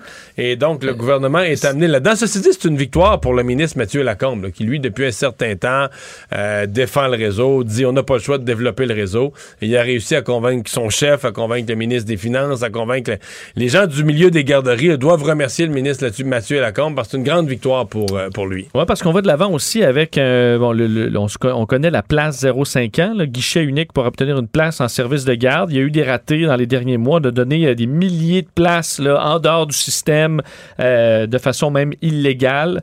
Euh, bien là, on va reprendre ça. là. Ce, sera géné- ce sera géré directement par le ministère euh, maintenant. Les parents qui auront donc un rang et pourront savoir là, s'ils sont très loin dans la liste d'attente d'une d'une garderie qui est désirée. Ça, c'est bien. Une transparence avec les parents, ça, j'aime ça. Parce que gérer du flou, là, ça doit être assez pénible pour les parents. Mais tu sais, le prochain débat difficile, Vincent, il faudra rediscuter de du tarif, là.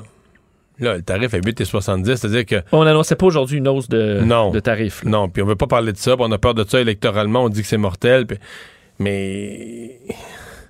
Moi, je pense qu'un jour, il faudra arriver au minimum pour que ce soit viable à dire OK, les parents payent euh, 20% de la facture. Si ça coûte 50$, piastres, une place en garderie, les parents payent 10. Un cinquième, 20 Si on donne une augmentation de salaire aux, éducatrices, puis que chaque place coûte 54 plutôt que 50, mais là, c'est encore 20 là. Donc, les parents payent une partie. Les augmentations de salaire, les parents en assument une partie parce que là, ça, ça se peut plus. là. Tu peux pas mettre un prix fixe. Tu augmentes les dépenses, tu augmentes les dépenses, tu construis, tu augmentes les salaires, puis tout ça, puis tu dis, ah, le tarif aux parents, il est fixe, lui. C'est les autres contribuables qui ramassent toute la facture des augmentations de coûts. Il y a quelque chose de débalancé là-dedans. Euh, je vais faire entendre d'ailleurs euh, Mathieu Lacombe et François Legault, euh, entre autres, sur euh, qu'est-ce qu'on fait maintenant, parce qu'il y a des milliers de parents qui sont en attente d'une place en garderie. Quand on leur parle de mars 2025, euh, les enfants ils vont, être à, ils vont être à l'école primaire. là. Euh, alors, qu'est-ce qu'on fait maintenant? Euh, Mathieu Lacombe pense avoir quand même quelques solutions. Je vais faire entendre avec le premier ministre. J'ai espoir, j'ai espoir. Il n'y a pas de certitude, mais qu'avec la euh, subvention améliorée de 30% rehaussée de 30, de 30 qu'on a annoncé pour les euh, responsables de services de garde en milieu familial, que ça peut aussi être la solution à ça. Puis j'ajoute qu'on va euh, aussi bonifier le financement des haltes garderies communautaires. Moi, je peux vous garantir une chose, là. Si j'ai un entrepreneur privé ou un groupe qui veut former ou agrandir un CPE qui me dit je suis capable de réaliser ces places-là dans la prochaine année, là, il va avoir un gros oui, go. Parce que d'ailleurs, on annonçait que les CPE et garderies pourront maintenant accueillir jusqu'à 100 enfants, donc euh, par installation. Alors, ça permettra de bon d'en ajouter. Et euh, sur les 17 800 éducatrices qu'on aura besoin, on en aura besoin là-dessus de 14 000 qualifiés. Alors, ce sera une grande partie du défi à venir. Euh, autre pénurie, maintenant celle des infirmières euh, et du dossier des primes, là, qui, a fait, euh, qui a amené toute une confusion quand même euh, aujourd'hui, euh, en venant entre autres bon, des syndicats, la- leur interprétation aussi de, du retrait des primes dans certaines circonstances. Il y a un article, paru dans le Devoir, entre autres aujourd'hui, où on dit que les infirmières admissibles aux primes là, de 12 000, 18 000 dollars euh, verraient leur prime réduite ou retirée si elles ratent une journée de travail, si elles, bon, elles ont même une s'absentent pour une maladie, pour une grossesse, euh, qu'on réduirait leur prime en fonction des heures euh, non travaillées, euh, s'il y a des journées sans solde. Ça amenait une certaine confusion. Je vais vous faire entendre tout d'abord une représentante syndicale, présidente du syndicat des professionnels en soins de la Montérégie Ouest, Mélanie Gignac, voir un peu l'interprétation qu'elle elle avait de son syndicat. Et on, on- la position de Christian Dubé par après.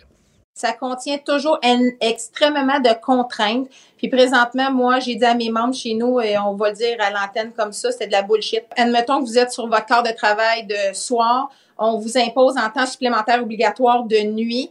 Et souvent, euh, pour sauver sa peau, les, euh, les professionnels en soins, je les comprends, vont en euh, bargainer, dealer une journée de congé dans la semaine qui suit ou dans la même semaine, qui va être une journée euh, non rémunérée. Ben, si vous faites ça maintenant, euh, vous allez perdre votre 15 000 Bon, et là, aujourd'hui, Christian Dubé a dit c'est un malentendu. Il n'y a pas question de retirer euh, 15 000 à une, une infirmière qui arrive en retard ou qui prend une journée de congé. En gros, il a dit, en gros, notre, notre but, c'est pas de. On veut donner des primes, on veut recruter des gens. Fait que les primes, on les a prévues au budget, puis euh, Pour qu'elles soient là. On, on veut les donner pour recruter. Sauf que si tu te présentes euh, plusieurs heures plus tard parce que tu as, quelque chose d'autre, on va te retirer euh, l'équivalent de ces heures-là. là. Donc, un petit pourcentage de cette prime-là. On vous retire pas la prime à la moindre journée de congé sans solde que l'infirmière prend. C'est un peu ce que Christian Dubé disait aujourd'hui en Par contre, la syndicat- par contre, la qui fait des demandes à l'inverse, un peu extrême, en disant, ben, si une infirmière, par exemple, décide que prend la prime, mais décide qu'elle va suivre des formations. Donc, pour l'année qui suit, elle travaille plus comme infirmière, elle va suivre des formations. Elle retourne en formation. Vous regardez la prime quand même. Mais non, mais c'est une Ouais. prime d'assiduité. Le but, c'est de l'avoir à l'hôpital. euh, C'est une prime de. Puis je- comme on comprend qu'une personne qui retourne aux études, ça peut être très bien dans l'ensemble de sa carrière, mais tu peux pas dire il y a une prime d'assiduité parce qu'on a besoin de façon urgente de personnes dans le réseau. Moi, je vais prendre la prime, puis je vais aller faire d'autres choses. Non, là, tu peux tu- il y a les Non. deux extrêmes, mais, mais là, Christian Dubé, lui, il avait l'air découragé là, de, Ouais, de- mais de ça- de l'attitude. Ouais, ça l'amène à, bon, à reprocher au syndicat de, de véhiculer des, iné- des inexactitudes. Bon, moi, ça a été tough, inexactitudes. Le ministre Et, a euh, eu de la misère lui aussi avec Ouais, le mot. pour vrai? Ok, tu vois, c'est vois? probablement parce Tu que bien interprété. Mais c'est une imitation, c'est ça. Et euh, expliquant que, ben non, en aucun cas, on veut commencer à bidouiller un peu dans les, euh, dans les primes et que euh, cette culture de confrontation-là devrait se terminer. Je fais entendre Christian Dubé là-dessus. J'ai dit qu'un changement de culture, là, ça prend de mettre de côté ce climat de confrontation-là qu'il y a eu depuis longtemps avec les syndicats, puis de s'en aller vers une collaboration. J'en vois pas de cas vraiment importants là, où quelqu'un perdrait sa prime, mais le principe de la proportionnalité est tout à fait équitable dans n'importe quelle convention. Ben, les retards, on, ben, le retard, on n'ajustera jamais pour un retard. Voyons, ça n'a pas de bon sens. Je vais laisser le syndicat s'asseoir avec le ministère, puis si après une deuxième rencontre, c'est pas clair, je vais m'en mêler. Mais moi, je dois avouer qu'après mon entrevue ce matin avec la porte-parole de la FIC, l'impression, puis je- j'essayais de me mettre dans la peau des gens qui regardent, qui sont des citoyens, des payeurs d'impôts, de, pas des patients. Quand je dis des payeurs d'impôts, j'insiste là-dessus parce que le milliard que le ministre met sur la table pour recruter, mais c'est pas son argent, c'est le nôtre. Là, donc là, toi, tu dis, t'es un citoyen, t'es assis chez vous, là, puis il y a une entrevue avec quelqu'un de la FIC. Tu dis, OK, moi, je mets un milliard sur la table pour en recruter, pour les aider, pour qu'il y ait du renfort qui leur arrive. C'est beaucoup, et on voit la nécessité, on la comprend, bon. Puis là, ben, on me dit que c'est c'est de la C'est une merde. C'est de la merde, ça vaut rien, c'est une insulte. OK. Euh, Soi-disant, parce que le ministre aurait les, les- les conditions, là, les petits caractères, ce qui s'est écrit, c'était pas exactement ce qu'il espérait. Bon, OK. Mais là, on n'est pas en mode faudrait arranger ça ou faudrait changer l'article 17.1.3 pour changer la, linéa. Pour... Non, non, non. On est en mode c'est tout pourri. Et tu viens qu'à te dire, OK, mais c'est comme si la FIC souhaite que ce soit un échec. La, FIC ne souhaite pas la réussite de l'opération recrutement. Mais tu dis, mais c'est où la, piste d'atterrissage de tout ça? On s'en va où avec tout ça? Parce que vous nous dites vous êtes épuisé du temps supplémentaire obligatoire. Moi, je suis peut-être nono, mais je vois pas d'autre solution euh, à, à la fin du temps supplémentaire obligatoire que de rentrer des bras Plus de plus, recruter plus de monde. Puis là, l'opération recrutement, vous êtes prêts de toutes les façons à la bousiller, puis à convaincre, mettons, convaincre les infirmières retraitées, là, non, non, non, restez chez vous et vous avez pas vu l'arnaque. Nous autres, on a étudié le, le fin détail Ouais. de ça, le mot à mot de ça, c'était 15 000 ça n'a pas de bon sens. je comprends pas. Je, à un moment donné, tu te dis, je, dans certains cas, je comprends l'action syndicale, je peux être en désaccord avec l'action syndicale, mais la comprendre. Là, je comprends pas c'est quoi le. Où est-ce qu'ils veulent atterrir, où est-ce qu'ils veulent nous amener, où est-ce qu'ils veulent atterrir avec tout ça. Ou bien que ce qu'ils veulent, là, c'est la politique de la terre brûlée, là. Une, confronta- culture de conflit. Une confrontation épique avec le gouvernement où tout va, va revoler, le système de santé va, va, va casser de partout. Peut-être c'est ça qu'ils veulent, puis, euh, mais je vois pas ce qui est l'intérêt du public là, si c'est ça. là. Bon, parlons justement encore des infirmières parce qu'aujourd'hui, on faisait un peu le bilan de cette opération euh, recrutement euh, d'infirmières. On est à 2164 infirmières qui ont répondu à l'appel du gouvernement pour aller aider dans le réseau. Euh, on sait que la grande majorité de ça, c'est des employés à temps partiel qui passent au temps complet, 1628 pour être plus exact. Donc, en nouvelles ressources complètement, c'est 453 euh, nouvelles personnes. On sait que le gouvernement vise euh, 4300 infirmières, infirmiers ajoutés dans le réseau de la santé. C'est ce qu'on avait annoncé le 23 septembre dernier. On est quand même en discussion, dit-on, avec presque 3000 candidats euh, potentiels. Alors, ça en viendra peut-être si on, si, on recu- si on réussissait à convaincre les deux tiers de celles avec lesquelles on est en discussion, on y serait presque. On serait pas loin. À quelques-unes près. Là, ouais. On serait pas loin. Euh, on sait que le 15 novembre arrive, que c'est l'objectif pour euh, la vaccination obligatoire et qu'on en, on va éjecter comme ça des milliers de personnes du réseau. Alors, on espère que ça va répondre à l'appel. Tout savoir en 24 minutes. Je vous disais que les politiciens étaient dans le jeu aujourd'hui. Oui, il y a beaucoup d'annonces importantes. Euh, dans le cas de Simon Jolin Barrette, ministre de la Justice, c'était euh, aujourd'hui la réforme du droit de la famille qui l'occupait euh, avec le dépôt du projet de loi 2 qui vient moderniser ou rafraîchir euh, cette- ce droit de la famille au Québec qui n'a pas été dépoussiéré depuis 40 ans, au dire du ministre. Et on sait que la façon dont les, les familles vivent aujourd'hui a quand même évolué dans les dernières décennies, entre autres sur l'utilisation de mères porteuses, entre autres pour des couples homosexuels, par exemple, euh, cette utilisation-là n'était pas balisée au Québec. Des ententes avec une mère porteuse n'étaient pas valides dans la province. Alors, plusieurs passaient par euh, les voisins en Ontario pour le faire. Mais là, euh, ça va changer. Le gouvernement du Québec va permettre, enfin, va obliger même à conclure une entente qu'on appelle une convention de gestation avant le début de la grossesse. Donc, un acte notarié très clair. les parents aussi qui ont, qui devront passer à travers une formation pour bien comprendre les enjeux psychosociaux, les enjeux éthiques, par exemple, euh, de la procréation assistée, du fait d'utiliser une mère porteuse, pour éviter tout ça qu'il y ait des problèmes en cours de route, que tout soit bien clair dès le départ. Euh, donc, ça fera partie de, des nouvelles balises. On veut également euh, travailler sur le dossier de la violence familiale des enfants pour le, mieux le codifier, s'assurer que dans tout le processus d'un enfant devant des tribunaux, par exemple, dans des dossiers familiaux, que cette situation-là soit bien documentée, suivie pour s'assurer qu'il n'y ait pas de violence qui soit faite par l'autorité parentale, moderniser les textes de loi pour mieux répondre aux familles LGBTQ. On sait qu'il y a plusieurs variantes. Maintenant, par exemple, un couple de femmes homosexuelles qui utiliserait un père, euh, donc tu te trouves avec trois parents, donc il y a une structure qui permet ça euh, et qui, euh, qui balise cette façon de faire maintenant. Mais c'est le genre de projet de loi qui va être étudié oui, où on attend beaucoup les points de vue des notaires, des avocats, des gens qui travaillent quotidiennement dans le droit, dans le droit familial et qui vont voir comment le projet de loi pourrait s'appliquer, faire des recommandations, des mises en garde. Mais ça fait des années qu'on dit il est urgent de, moderniser, de revoir le, droit de la famille au Québec. Puis, c'est le genre de quand même un peu un panier de crabes quand tu t'embarques là-dedans. Euh, donc, ben des ministres ont reporté ça. Il y a eu plusieurs années qu'il y a des études.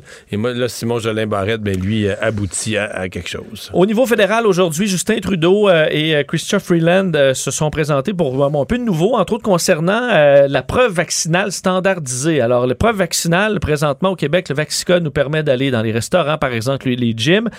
mais pour faciliter le voyage, Justin Trudeau travaillait sur cette preuve vaccinale standardisée, donc pour euh, toutes les provinces, qui permet de se bon d'aller euh, dans des pays qui vont l'accepter.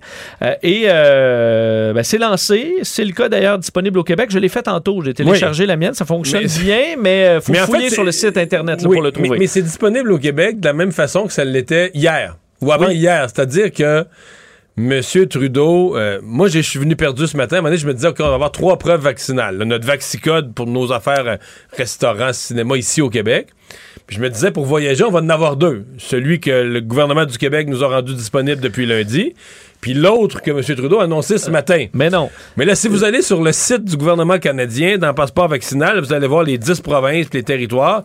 Puis quand vous cliquez pour Québec, sur Québec, t'arrives sur le site du gouvernement du Québec. Oui. Donc, il n'y a rien de fédéral comme tel. Oui, c'est uniformisé, approuvé, encadré par le fédéral, mais c'est émis, c'est le même. Si vous l'avez téléchargé hier là, sur le site du gouvernement du Québec, c'est la, même chose, il est disponible depuis lundi dernier. C'est ça. C'est Vous allez voir en fait la différence avec le Vaxicode et vous allez voir, c'est que c'est carrément marqué là, euh, le, pays de délivrance, c'est le Canada là, et c'est en, euh, c'est bilingue. Ça rentre pas dans l'application Vaxicode d'ailleurs. Faut soit l'avoir en photo, en. Ouais, exactement. Moi, je l'ai téléchargé. Tu peux faire une capture d'écran. Capture d'écran, oui. Euh, et ça vous permettra de voyager. D'ailleurs, le Québec effectivement fait partie des provinces qui l'ont déjà euh, comme l'Ontario, la Nouvelle-Écosse, par exemple. Euh, c'est pas le cas au Manitoba, en Alberta, où ça viendra dans les prochains jours.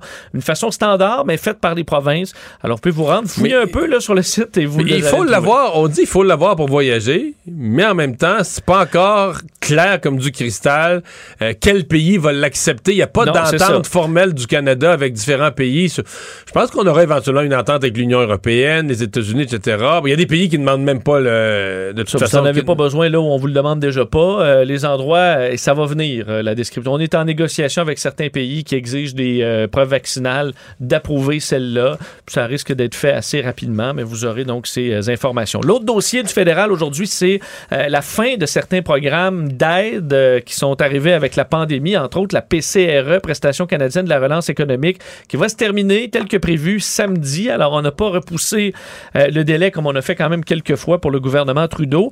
ce qu'on va faire, par contre, c'est cibler certains alors, il y aura encore de l'aide dans le monde des arts et spectacles, par exemple. Euh, un dossier qui euh, permettra en hôtellerie aussi, restauration, quoique ça va ça va dépendre selon les restaurants qui perdent de l'argent. Parce qu'on sait que présentement, les, restaurants sont, ouverts. Euh, on dit que c'est plus logique donc d'y aller de cette façon-là. Je vais vous faire entendre Justin Trudeau d'ailleurs sur cette fin de la PCRE. Avec ce qu'on voit à travers le pays maintenant, c'est plus logique ni souhaitable de, préserver euh, ces soutiens généraux. On préfère être plus ciblé pour les individus qui sont dans une, situation de fermeture locale, mais aussi pour les entreprises dans des secteurs comme le tourisme, euh, le secteur des arts et de la culture, qui ont encore besoin de soutien ciblé.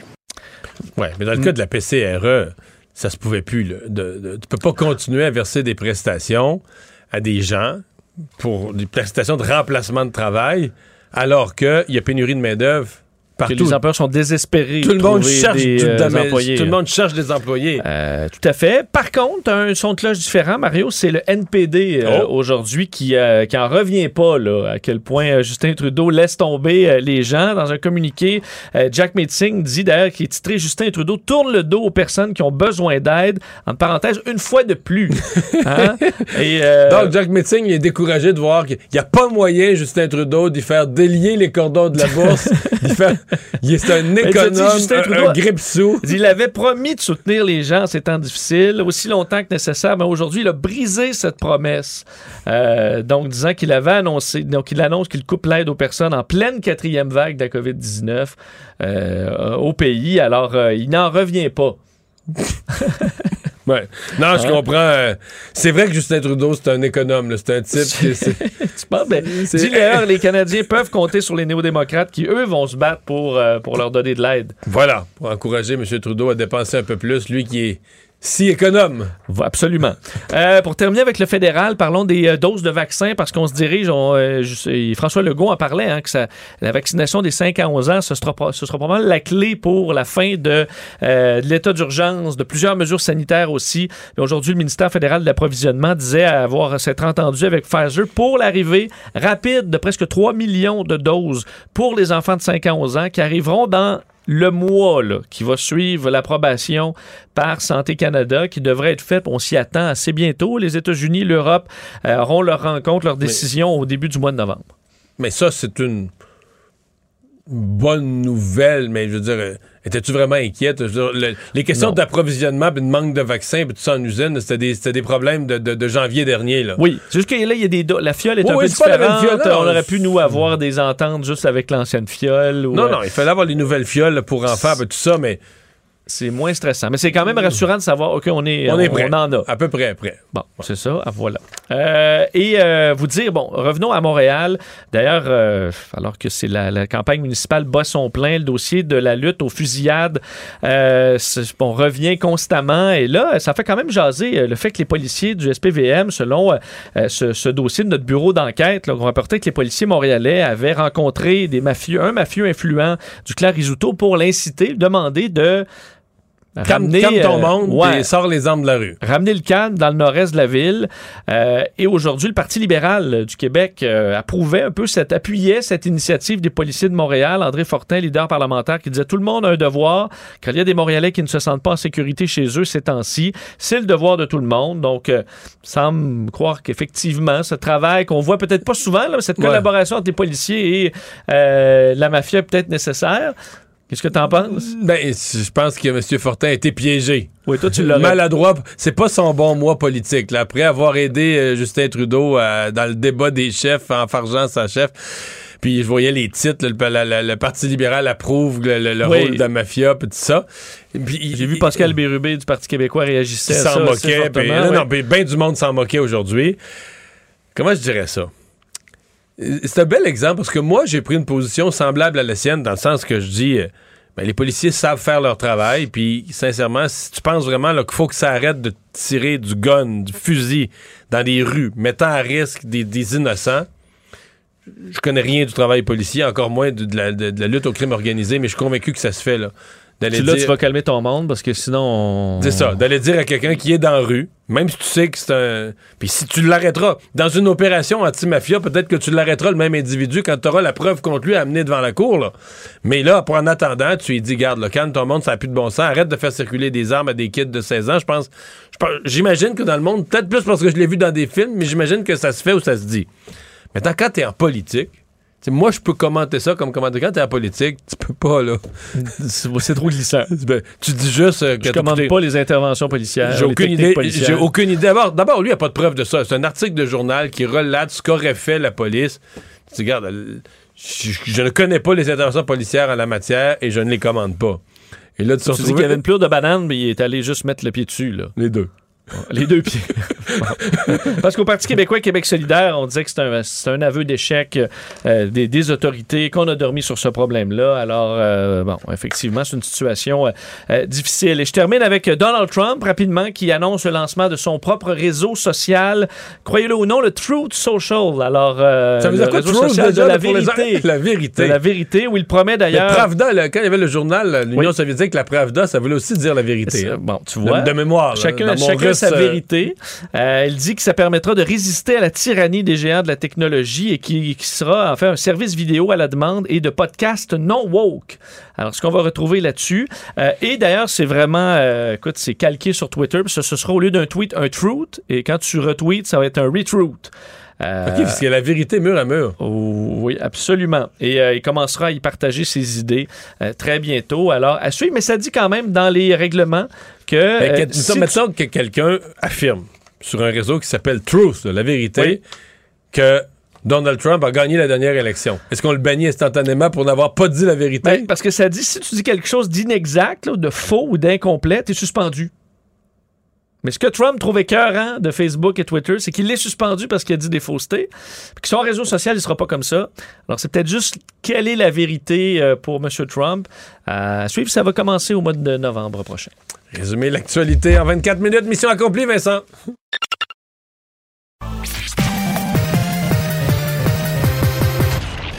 Combiner crédibilité et curiosité. Mario Dumont. Cube Radio. Emmanuel Latraverse. J'ai pas de problème philosophique avec ça. Mario Dumont. Est-ce que je peux me permettre une autre réflexion? La rencontre. Ça passe comme une lettre à la poste. Il se retrouve à enfoncer des portes ouvertes. Là. La rencontre Latraverse Dumont. Emmanuel Latraverse se joint Mario Dumont et moi. Bonjour, Emmanuel. Bonjour. Alors, on doit reparler des syndicats aujourd'hui. On le sent depuis euh, quand même quelques jours. On- il y a de la frustration. Là, on parlait des éducatrices, des, euh, des infirmières. Aujourd'hui, Christian Dubé qui a, euh, il ferait preuve d'un peu d'impatience envers euh, les syndicats, particulièrement la FIC aujourd'hui, sur le dossier des primes, parle carrément un peu de culture, là, de la confrontation. Euh, il est à bout, euh, M. Dubé, de la situation? Oui, je pense clairement, là. Monsieur, euh, Monsieur Dubé est confronté à un double problème. hein. Il y a un, syndicat de la FIC, en particulier, qui a décidé euh, de mener toutes les batailles en même temps sur tous les fronts et qui a décidé que la bonne foi n'existait plus. Et en même temps, il y a un ministère euh, de la Santé qui, dans l'application de règles, de contrats, d'arrêtés ministériels, a une tendance à la bureaucratique, bureaucratite linguistique.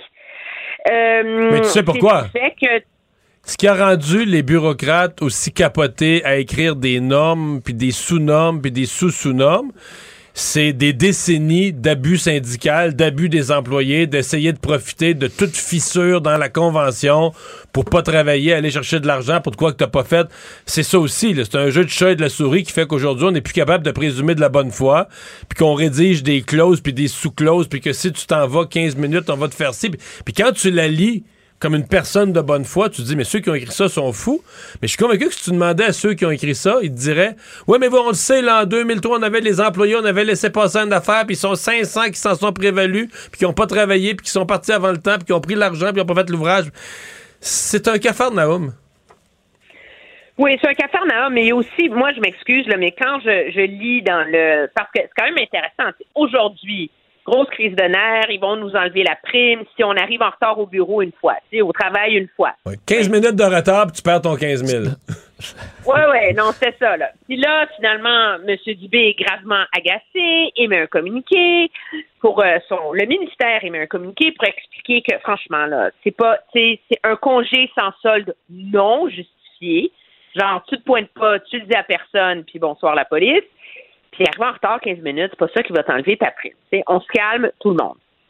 C'est supposé comme expliquer l'arrêté ministériel qui est dans un langage obtus de bureaucratique, dans un langage d'être humain normal. C'est pas assez. La FIC renchérit et elle parle d'espoir trahi, d'affront, réduire à néant les chances d'attirer des professionnels en soins. Et là, c'est non seulement ça, mais là, elle laisse entendre que congé de maladie, accident, tout ça ferait en sorte que quelqu'un perdrait ses primes. Alors que c'est écrit noir sur blanc que c'est pas ça. Alors, à un moment, tu te dis, coudon, est-ce qu'il carbure à l'indignation? Est-ce qu'il carbure à la mauvaise foi?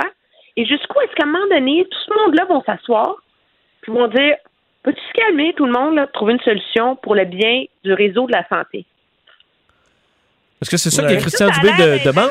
Milieu des préoccupations là, de, de, de, tout ce monde-là. Là. Mais ce qui est peut-être le cauchemar de Christian Dubé par ailleurs, c'est que est-ce qu'il se peut. Euh, parce que là, la, la, la FIC, c'était pas compliqué. Tu avais une direction, c'était un syndicat qui a déjà été dirigé de main de maître par Régine Laurent, ensuite Nancy Bédard. Là, c'est un syndicat. C'est une Régine. Oui, mais là, c'est un syndicat qui a plus de direction, Emmanuel. Là.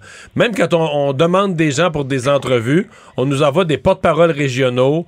Euh, leur propre service de communication, c'est plus exactement qui nous envoyait. Moi, j'ai l'impression que Christian Dubé non seulement à faire un syndicat qui se radicalise, qui présume plus de la bonne foi, qui veut plus discuter, mais à faire un syndicat qui est en guerre interne épouvantable. Ça, c'est difficile de négocier quand t'as pas un interlocuteur clair parce que les gens que tu as en face de toi pour négocier, ils ont une guerre interne eux-mêmes et entre eux veulent, veulent se montrer qui, qui est le plus tough que l'autre. Parce que là, on, on, va décider, il va y avoir éventuellement une élection, puis quel clan va prendre la direction de la FIC. Donc, ceux qui sont devant toi, sont pas juste à essayer de trouver des solutions à des problèmes conjoints, se donnent eux-mêmes en spectacle interne dans la FIC pour montrer. Non, ils sont en maraudage interne. Pour montrer qui, qui est plus tough que l'autre. là. qui va gagner. Mais c'est parce que je trouve ça d'une tristesse sans nom. Moi, je pense à toutes les infirmières, OK, qui en ont ras-le-bol, OK, du temps supplémentaire obligatoire, des mauvaises conditions de travail, de tout le reste. on en a parlé, là ce monde-là, -là, c'est des professionnels.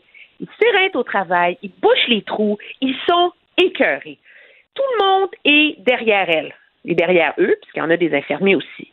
Il y a une nouvelle convention collective qui est supposée régler ces problèmes-là, mais il manque de monde. Tu sais, tu dis un gestionnaire sérieux, là, il dit on met des SWAT teams pour mettre en œuvre la convention collective. Le, gouvernement a mis un milliard sur la table. C'est rendu que ça compte même plus un milliard. Non, c'est une insulte. Mais pense, aux mais pense aux contribuables qui reçoivent ça. Tu dis, tout le monde est derrière les infirmières. Oui, tout le monde est derrière, derrière le concept de l'infirmière moyenne. Mais les infirmières comme organisation syndiquée ont perdu, là. je, serais, je serais curieux sur un an de voir l'appui populaire, Êtes-vous derrière les syndicats d'infirmières? À mon avis, c'est, ce serait, la, courbe, ça serait une descente spectaculaire, ben, c'est parce qu'il y a plus, tu ne peux plus eh, il n'y a plus aucune place à la bonne foi. C'est comme s'il n'y a plus d'adultes dans la pièce pour dire tout le monde, on se calme, là. Tu sais, genre, on fait un blackout. On fait pas, tu sais, on fait un deal avec le, avec mm. le, le ministre, le ministère, là. Blackout. OK? Plus d'entrevues, plus de crépage de chignons. On s'assoit, on prend, on accepte l'invitation du ministre Dubé, on va s'asseoir au ministère, puis on reste là aussi longtemps que c'est pas réglé. Puis là, tu règles le problème. Mais non, hmm. on fait des communiqués. Puis là, c'est qu'on rendu complètement débile. Ils sont rendus, ils songent à aller devant les tribunaux pour faire invalider l'arrêté ministériel. Donc, ils songent à aller devant les tribunaux pour faire invalider le milliard de dollars que le gouvernement a mis sur la table pour euh, Emmanuel, parce qu'il faut pas, il reste à peu près une minute, il faut quand même parler aussi des garderies, un autre gros dossier où les syndicats quand même euh, sont, impliqués. Euh, bon, grande annonce aujourd'hui, 37 000 places, 104 ans, on veut régler le problème. Ça implique des milliards et aussi l'embauche de presque 18 000 éducatrices. Tout un chantier quand même. Ben, ça aussi, c'est un chantier sur deux fronts. Parce qu'il y a le problème des éducatrices, puis le gouvernement a quand même 17 800 à trouver en trois ans. C'est assez énorme. Je ne sais pas comment ils vont y arriver. Ils espèrent une nouvelle convention collective. Tu peux rien, tu peux pas passer de jugement là-dessus avant que la convention collective se règle ou ne se règle pas. Mais ce que le ministre Lacombe, cependant, a réussi à faire, c'est à faire du ménage. Que ça tienne la route, que ce réseau-là puisse cesser de crouler sous son poids. Et moi, j'ai hâte de voir comment ça va être accueilli plus largement, ce pouvoir qu'il donne au gouvernement de construire lui-même des CPE, donc de, de, contourner sa propre machine pour en construire là où il en manque. Ce qu'il y a de plus habile dans ce que le ministre a mis de l'avant, c'est l'obligation légale pour le gouvernement d'assurer qu'il y ait assez de place pour répondre à la demande. C'est comme si par en arrière, le gouvernement vient de miner cette idée du, tu sais, le droit à la place en garderie de de, de Mme Anglade. Mais ben là, ils l'ont mis dans le projet de loi. Ça, c'est politiquement assez habile. C'est politiquement assez habile, mais disons que ça va. C'est des places en garderie qui vont coûter. Euh, j'espère qu'elles seront créées là, au bénéfice de, de, de, de parents qui sont en attente, mais c'est des places en garderie qui vont coûter énormément cher. Puis on est un petit peu en dehors, à mon avis, de la philosophie qui avait présidé à l'élection de la, de la CAQ euh, il y a trois ans. Merci, Emmanuel. À demain. Au revoir. Le hockey a tellement évolué, les jeunes maintenant, ils ont des skills comme ça se peut pas. Puis ces kids-là, ils rêvent à... Jean-François Barry. Un animateur pas comme les autres. Salut Jean-François. Salut Mario. Alors, un gros match euh, ce soir pour le Canadien. T'es optimiste? non, pas du tout. Non, pas du tout. Je suis pas optimiste du tout, du tout, honnêtement. Euh, j'ai l'impression que l'équipe porte bien son nom ce soir, les Hurricanes. J'ai l'impression que c'est la tempête parfaite, qu'on est dans l'œil de l'ouragan. Euh, un ouragan qui s'est commencé au dernier match contre le Lightning de Tampa Bay. J'ai fait un petit peu le, comment ça se passe depuis le dernier match en finale de la Coupe Stanley. regardez bien ça, comment on est dans une tempête incroyable. Et évidemment, Keke est au centre de tout ça parce qu'il y a eu Kotkaniemi qu'on s'est fait voler avec une offre hostile des Hurricanes de la Caroline. Il y a eu Weber qu'on a appris qu'il était out pour la saison et peut-être même sa carrière. Et on l'a perdu avec rien en retour. Il y a Dano qui est parti pour Los Angeles. Le repêchage est arrivé. Le Canadien est allé se mettre les pieds dans Logan Mayou. 72 heures avant le début de la saison, Carey Price nous apprend qu'il a besoin de repos et qu'il va s'absenter. Joel Edmondson est au chevet de son père. Quatre défaites en ligne pour commencer l'année, trois buts marqués seulement. Le DG sans contrat et ça fait l'histoire partout. Et même l'histoire des terres non cédées au Mohawk est un flop y a-tu quelque chose que le Canadien a fait? oui, oui, oui. Drouin, est revenu. Il a compté deux buts. Il est le seul attaquant du Canadien qui a marqué jusqu'à maintenant, mais Drouin a marqué deux buts. Effectivement. je vois-tu le positif en toute chose, moi? Oui, mais Jean-François Mario, c'est souvent parce qu'on se dit, ah, ils vont se relever. Là, c'est quand tout le monde les pense à terre, comme là, ça va être une défaite là, cuisante, qu'ils se relèvent. Mais ce soir-là, c'est une des plus belles équipes de la Ligue nationale qu'on va affronter. Puis, ils sont reposés, ils n'ont pas joué depuis la fin de semaine? Ben, ils, ont, juste deux matchs, eux autres, depuis le, début de l'année. Euh, soit dit en passant, deux victoires, neuf buts marqués, cinq buts accordés. Mais c'est des joueurs qu'on connaît pas beaucoup parce que c'est un petit marché, mais des joueurs extraordinaires. Surveillez bien ce soir. Bon, évidemment, on connaît Sébastien Ao et euh, Sechnikov. Sechnikov, c'est celui euh, qui a compté les deux buts de derrière le filet. Vous vous souvenez de, ce fameux mm. move-là qui, est devenu faire une Sechnikov? C'est comme ça que ça s'appelle maintenant. Euh, est un joueur phénoménal. Nekach, Trocek, Niederreiter, Stahl et Fast se retrouvent sur la troisième ligne là-bas. On a des défenseurs euh, corrects, pas de super vedettes. On a quand même perdu Doggy Hamilton, mais des défenseurs qui font la job. Et on a ajouté Frédéric Anderson devant le filet, qui était le gardien euh, des Maple Leafs de Toronto jusqu'à sa blessure, qui a été laissé sur le banc pendant les séries. Et moi, je suis certain que lui, ce soir, va vouloir prouver que s'il avait été devant le filet pour les Maple Leafs, il aurait réussi à stopper le Canadien. Fait ça, plus Kotkaniemi, c'est toute une tempête qui s'amène au Centre Bell ce soir. Kanyemi, euh, il doit se dire, écoute, lui, il fait des millions, il vient d'éviter tout, ce bordel-là euh, à Montréal. Le robot se fait mm-hmm. ruer ou pas euh, ce soir, il peut avoir le sourire. Mais moi, j'ai quelque chose de très solide à répliquer à tout ce que tu viens de dire sur les Hurricanes, qui va en faveur du Canadien. Vas-y. Mais là, la, la loi de la moyenne n'a perdu 4. Ouais, ben, je le sais, mais. Je sais, le gars, il a juste ça. Le gars, il a juste ça à répliquer. Ouais, mais là, la loi de la moyenne, maintenant, il va en gagner une. Non. Puis tu sais, dans un, dans un match normal, je pourrais dire, ils vont peut-être nous regarder de haut, les Hurricanes, tu sais, puis, mais là, c'est sûr que avec ce qui s'est passé avec Kotkaniemi, c'est les deux organisations, là, on le sait à quel point on s'est décoché des flèches là, en mettant un 20 supplémentaire au bonus. mais là, les Canadiens sont orgueilleux aussi. Ils vont dire, hey, on veut pas que Bergevin et notre directeur ait l'air fou, là. On va se lever pour mais... notre directeur mais là, c'est deux orgueilleux, mais il y a un orgueilleux qui est pas mal meilleur que l'autre. Ah ouais. Euh, écoute, j'ai hâte de voir. Puis ce Ouais. soir, tu sais, Kotkaniemi, depuis deux matchs, c'est c'est- c'est 12 minutes de temps de jeu en moyenne. C'est pas extraordinaire. Il commence ça sur la 1 ou la 2. Le dernier coup, il a terminé sur la 4. Mais je peux vous garantir que ce soir, il commence sur la 1. Ça, c'est déjà connu là, avec Ao et Teravanen. Et j'ai bien l'impression qu'on va le voir sur l'avantage numérique. Puis qu'il y a un message qui s'est passé de là, on le laisse là pour la Qui, partie. qui garde les buts pour le Canadien? Ben, c'est Jake Allen, puis j'espère qu'il est bien reposé parce qu'on va avoir besoin de lui. Ça, c'est sûr. Focusons sur notre équipe. Lâchons un peu les Hurricanes, mais honnêtement, c'est une belle équipe. Ça a été long à construire du côté des Hurricanes. Ils ont été dans les bas-fonds pendant un bon bout de temps. Mais là, c'est une très belle équipe de hockey pour ceux qui aiment le hockey. Moi, ce que j'ai hâte de voir pour le Canadien, c'est sûr que je souhaite une victoire. Mais j'espère voir une progression. Parce que quand on se met. euh, puis, tu sais, Marc Bergevin l'a dit hier, là, depuis le camp, qu'on sent que ça va pas bien aller. Puis, ça, c'est pas une switch on-off. Euh, Je joue mal, je l'allume, je joue bien. C'est comme une lumière, euh, une lumière de gymnase, là, tu sais, qui se réchauffe tranquillement puis qui finit par, par briller. Fait que j'ai hâte de voir où est-ce qu'on est rendu là-dedans. J'espère qu'il y a une progression qu'on va voir chez le Canadien de Montréal. Ouais, si on perd Je vais 4-3, c'est moins. euh, fait moins mal. Exactement. Exactement. Parce que, euh, honnêtement, 4-3 Ben là, contre C'est les sûr Hurricanes. que si on joue comme. Ce, qu'on- on a- ce que tu as dit sur les Hurricanes, si on joue comme contre San Jose, ça va finir 9 à 0. Là. Ben, ça pourrait. Honnêtement, si on se présente pas, eux autres sont capables de nous faire ça. Puis, d'après moi, ils ont le goût, en plus, de nous faire ça. Bon. Fait que, on va, Là, euh, on va mais- regarder. Oui, que ça tourne mal, j'ai quand même une inquiétude parce que je me mets dans la peau du partisan. Là. Ils vont huer Kotkaniemi. Ils vont huer l'équipe locale. À un moment donné, euh, les gens vont venir. Leur corde vocale dans les graves, leur corde vocale dans les graves vont devenir usées, non? Ouais. Ouh, Non, mais- les graves, Je- là, t'as- tes cordes vocales, c'est dur. là.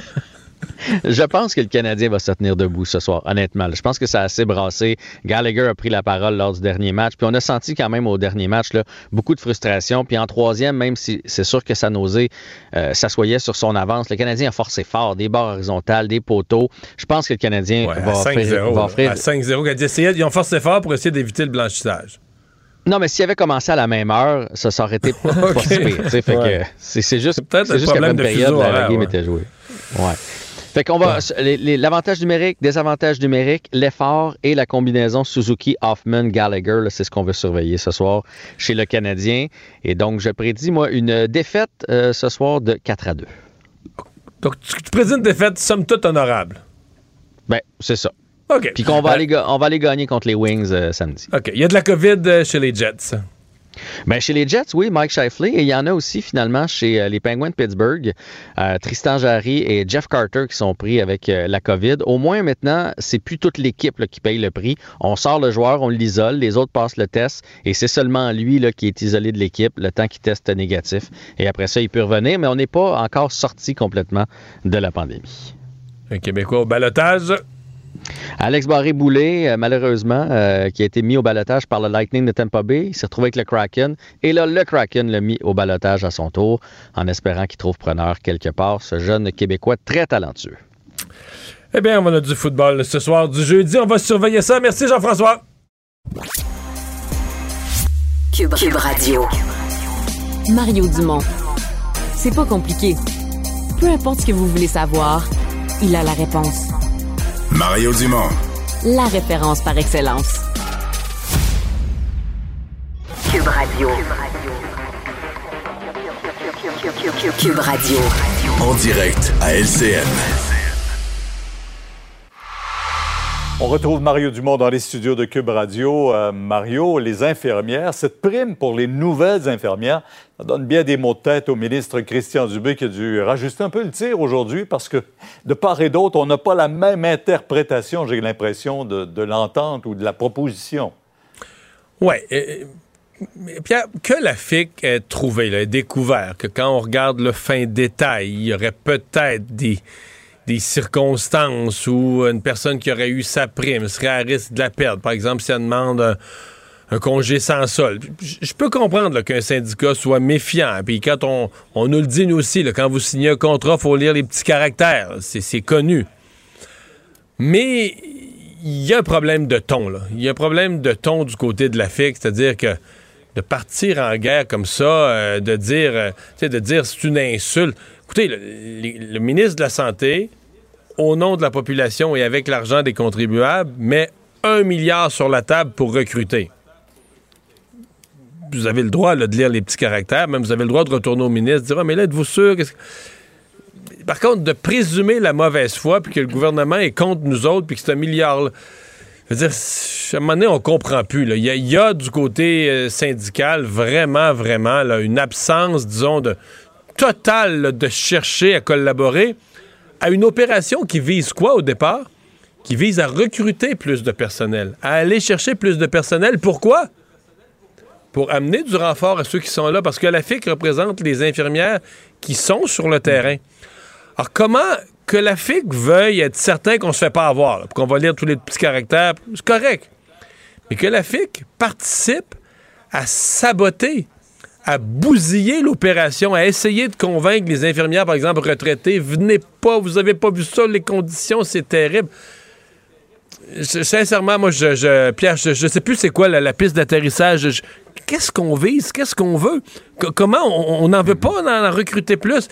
Il y, a vraiment, je, comprends le ministre d'être découragé. Il y a une confrontation présentement. Ah, il y a une atmosphère de confrontation, dramatique, une atmosphère de confrontation dramatique. Bon, probablement qu'il y a une chose qui se passe, c'est qu'il y a plus il n'y a plus de leadership à la FIC. on a mis Mme Bédard dehors, il y a une remplaçante, Mme Lévesque, mais on la voit pas vraiment. Et même quand on demande des gens en entrevue, on n'a jamais les mêmes, des gens très, très durs, très, très radicaux dans leurs propos. Et c'est comme si à l'interne, eux, ils veulent montrer qui, qui va être le plus tough avec le gouvernement. Ben, mais euh, c'est une dynamique pour essayer de rebâtir quelque chose dans le réseau de la santé. C'est une dynamique qui est très difficile. Bon, le gouvernement aujourd'hui a essayé de rassurer, de rassurer et de rassurer pour convaincre des infirmières de s'en venir.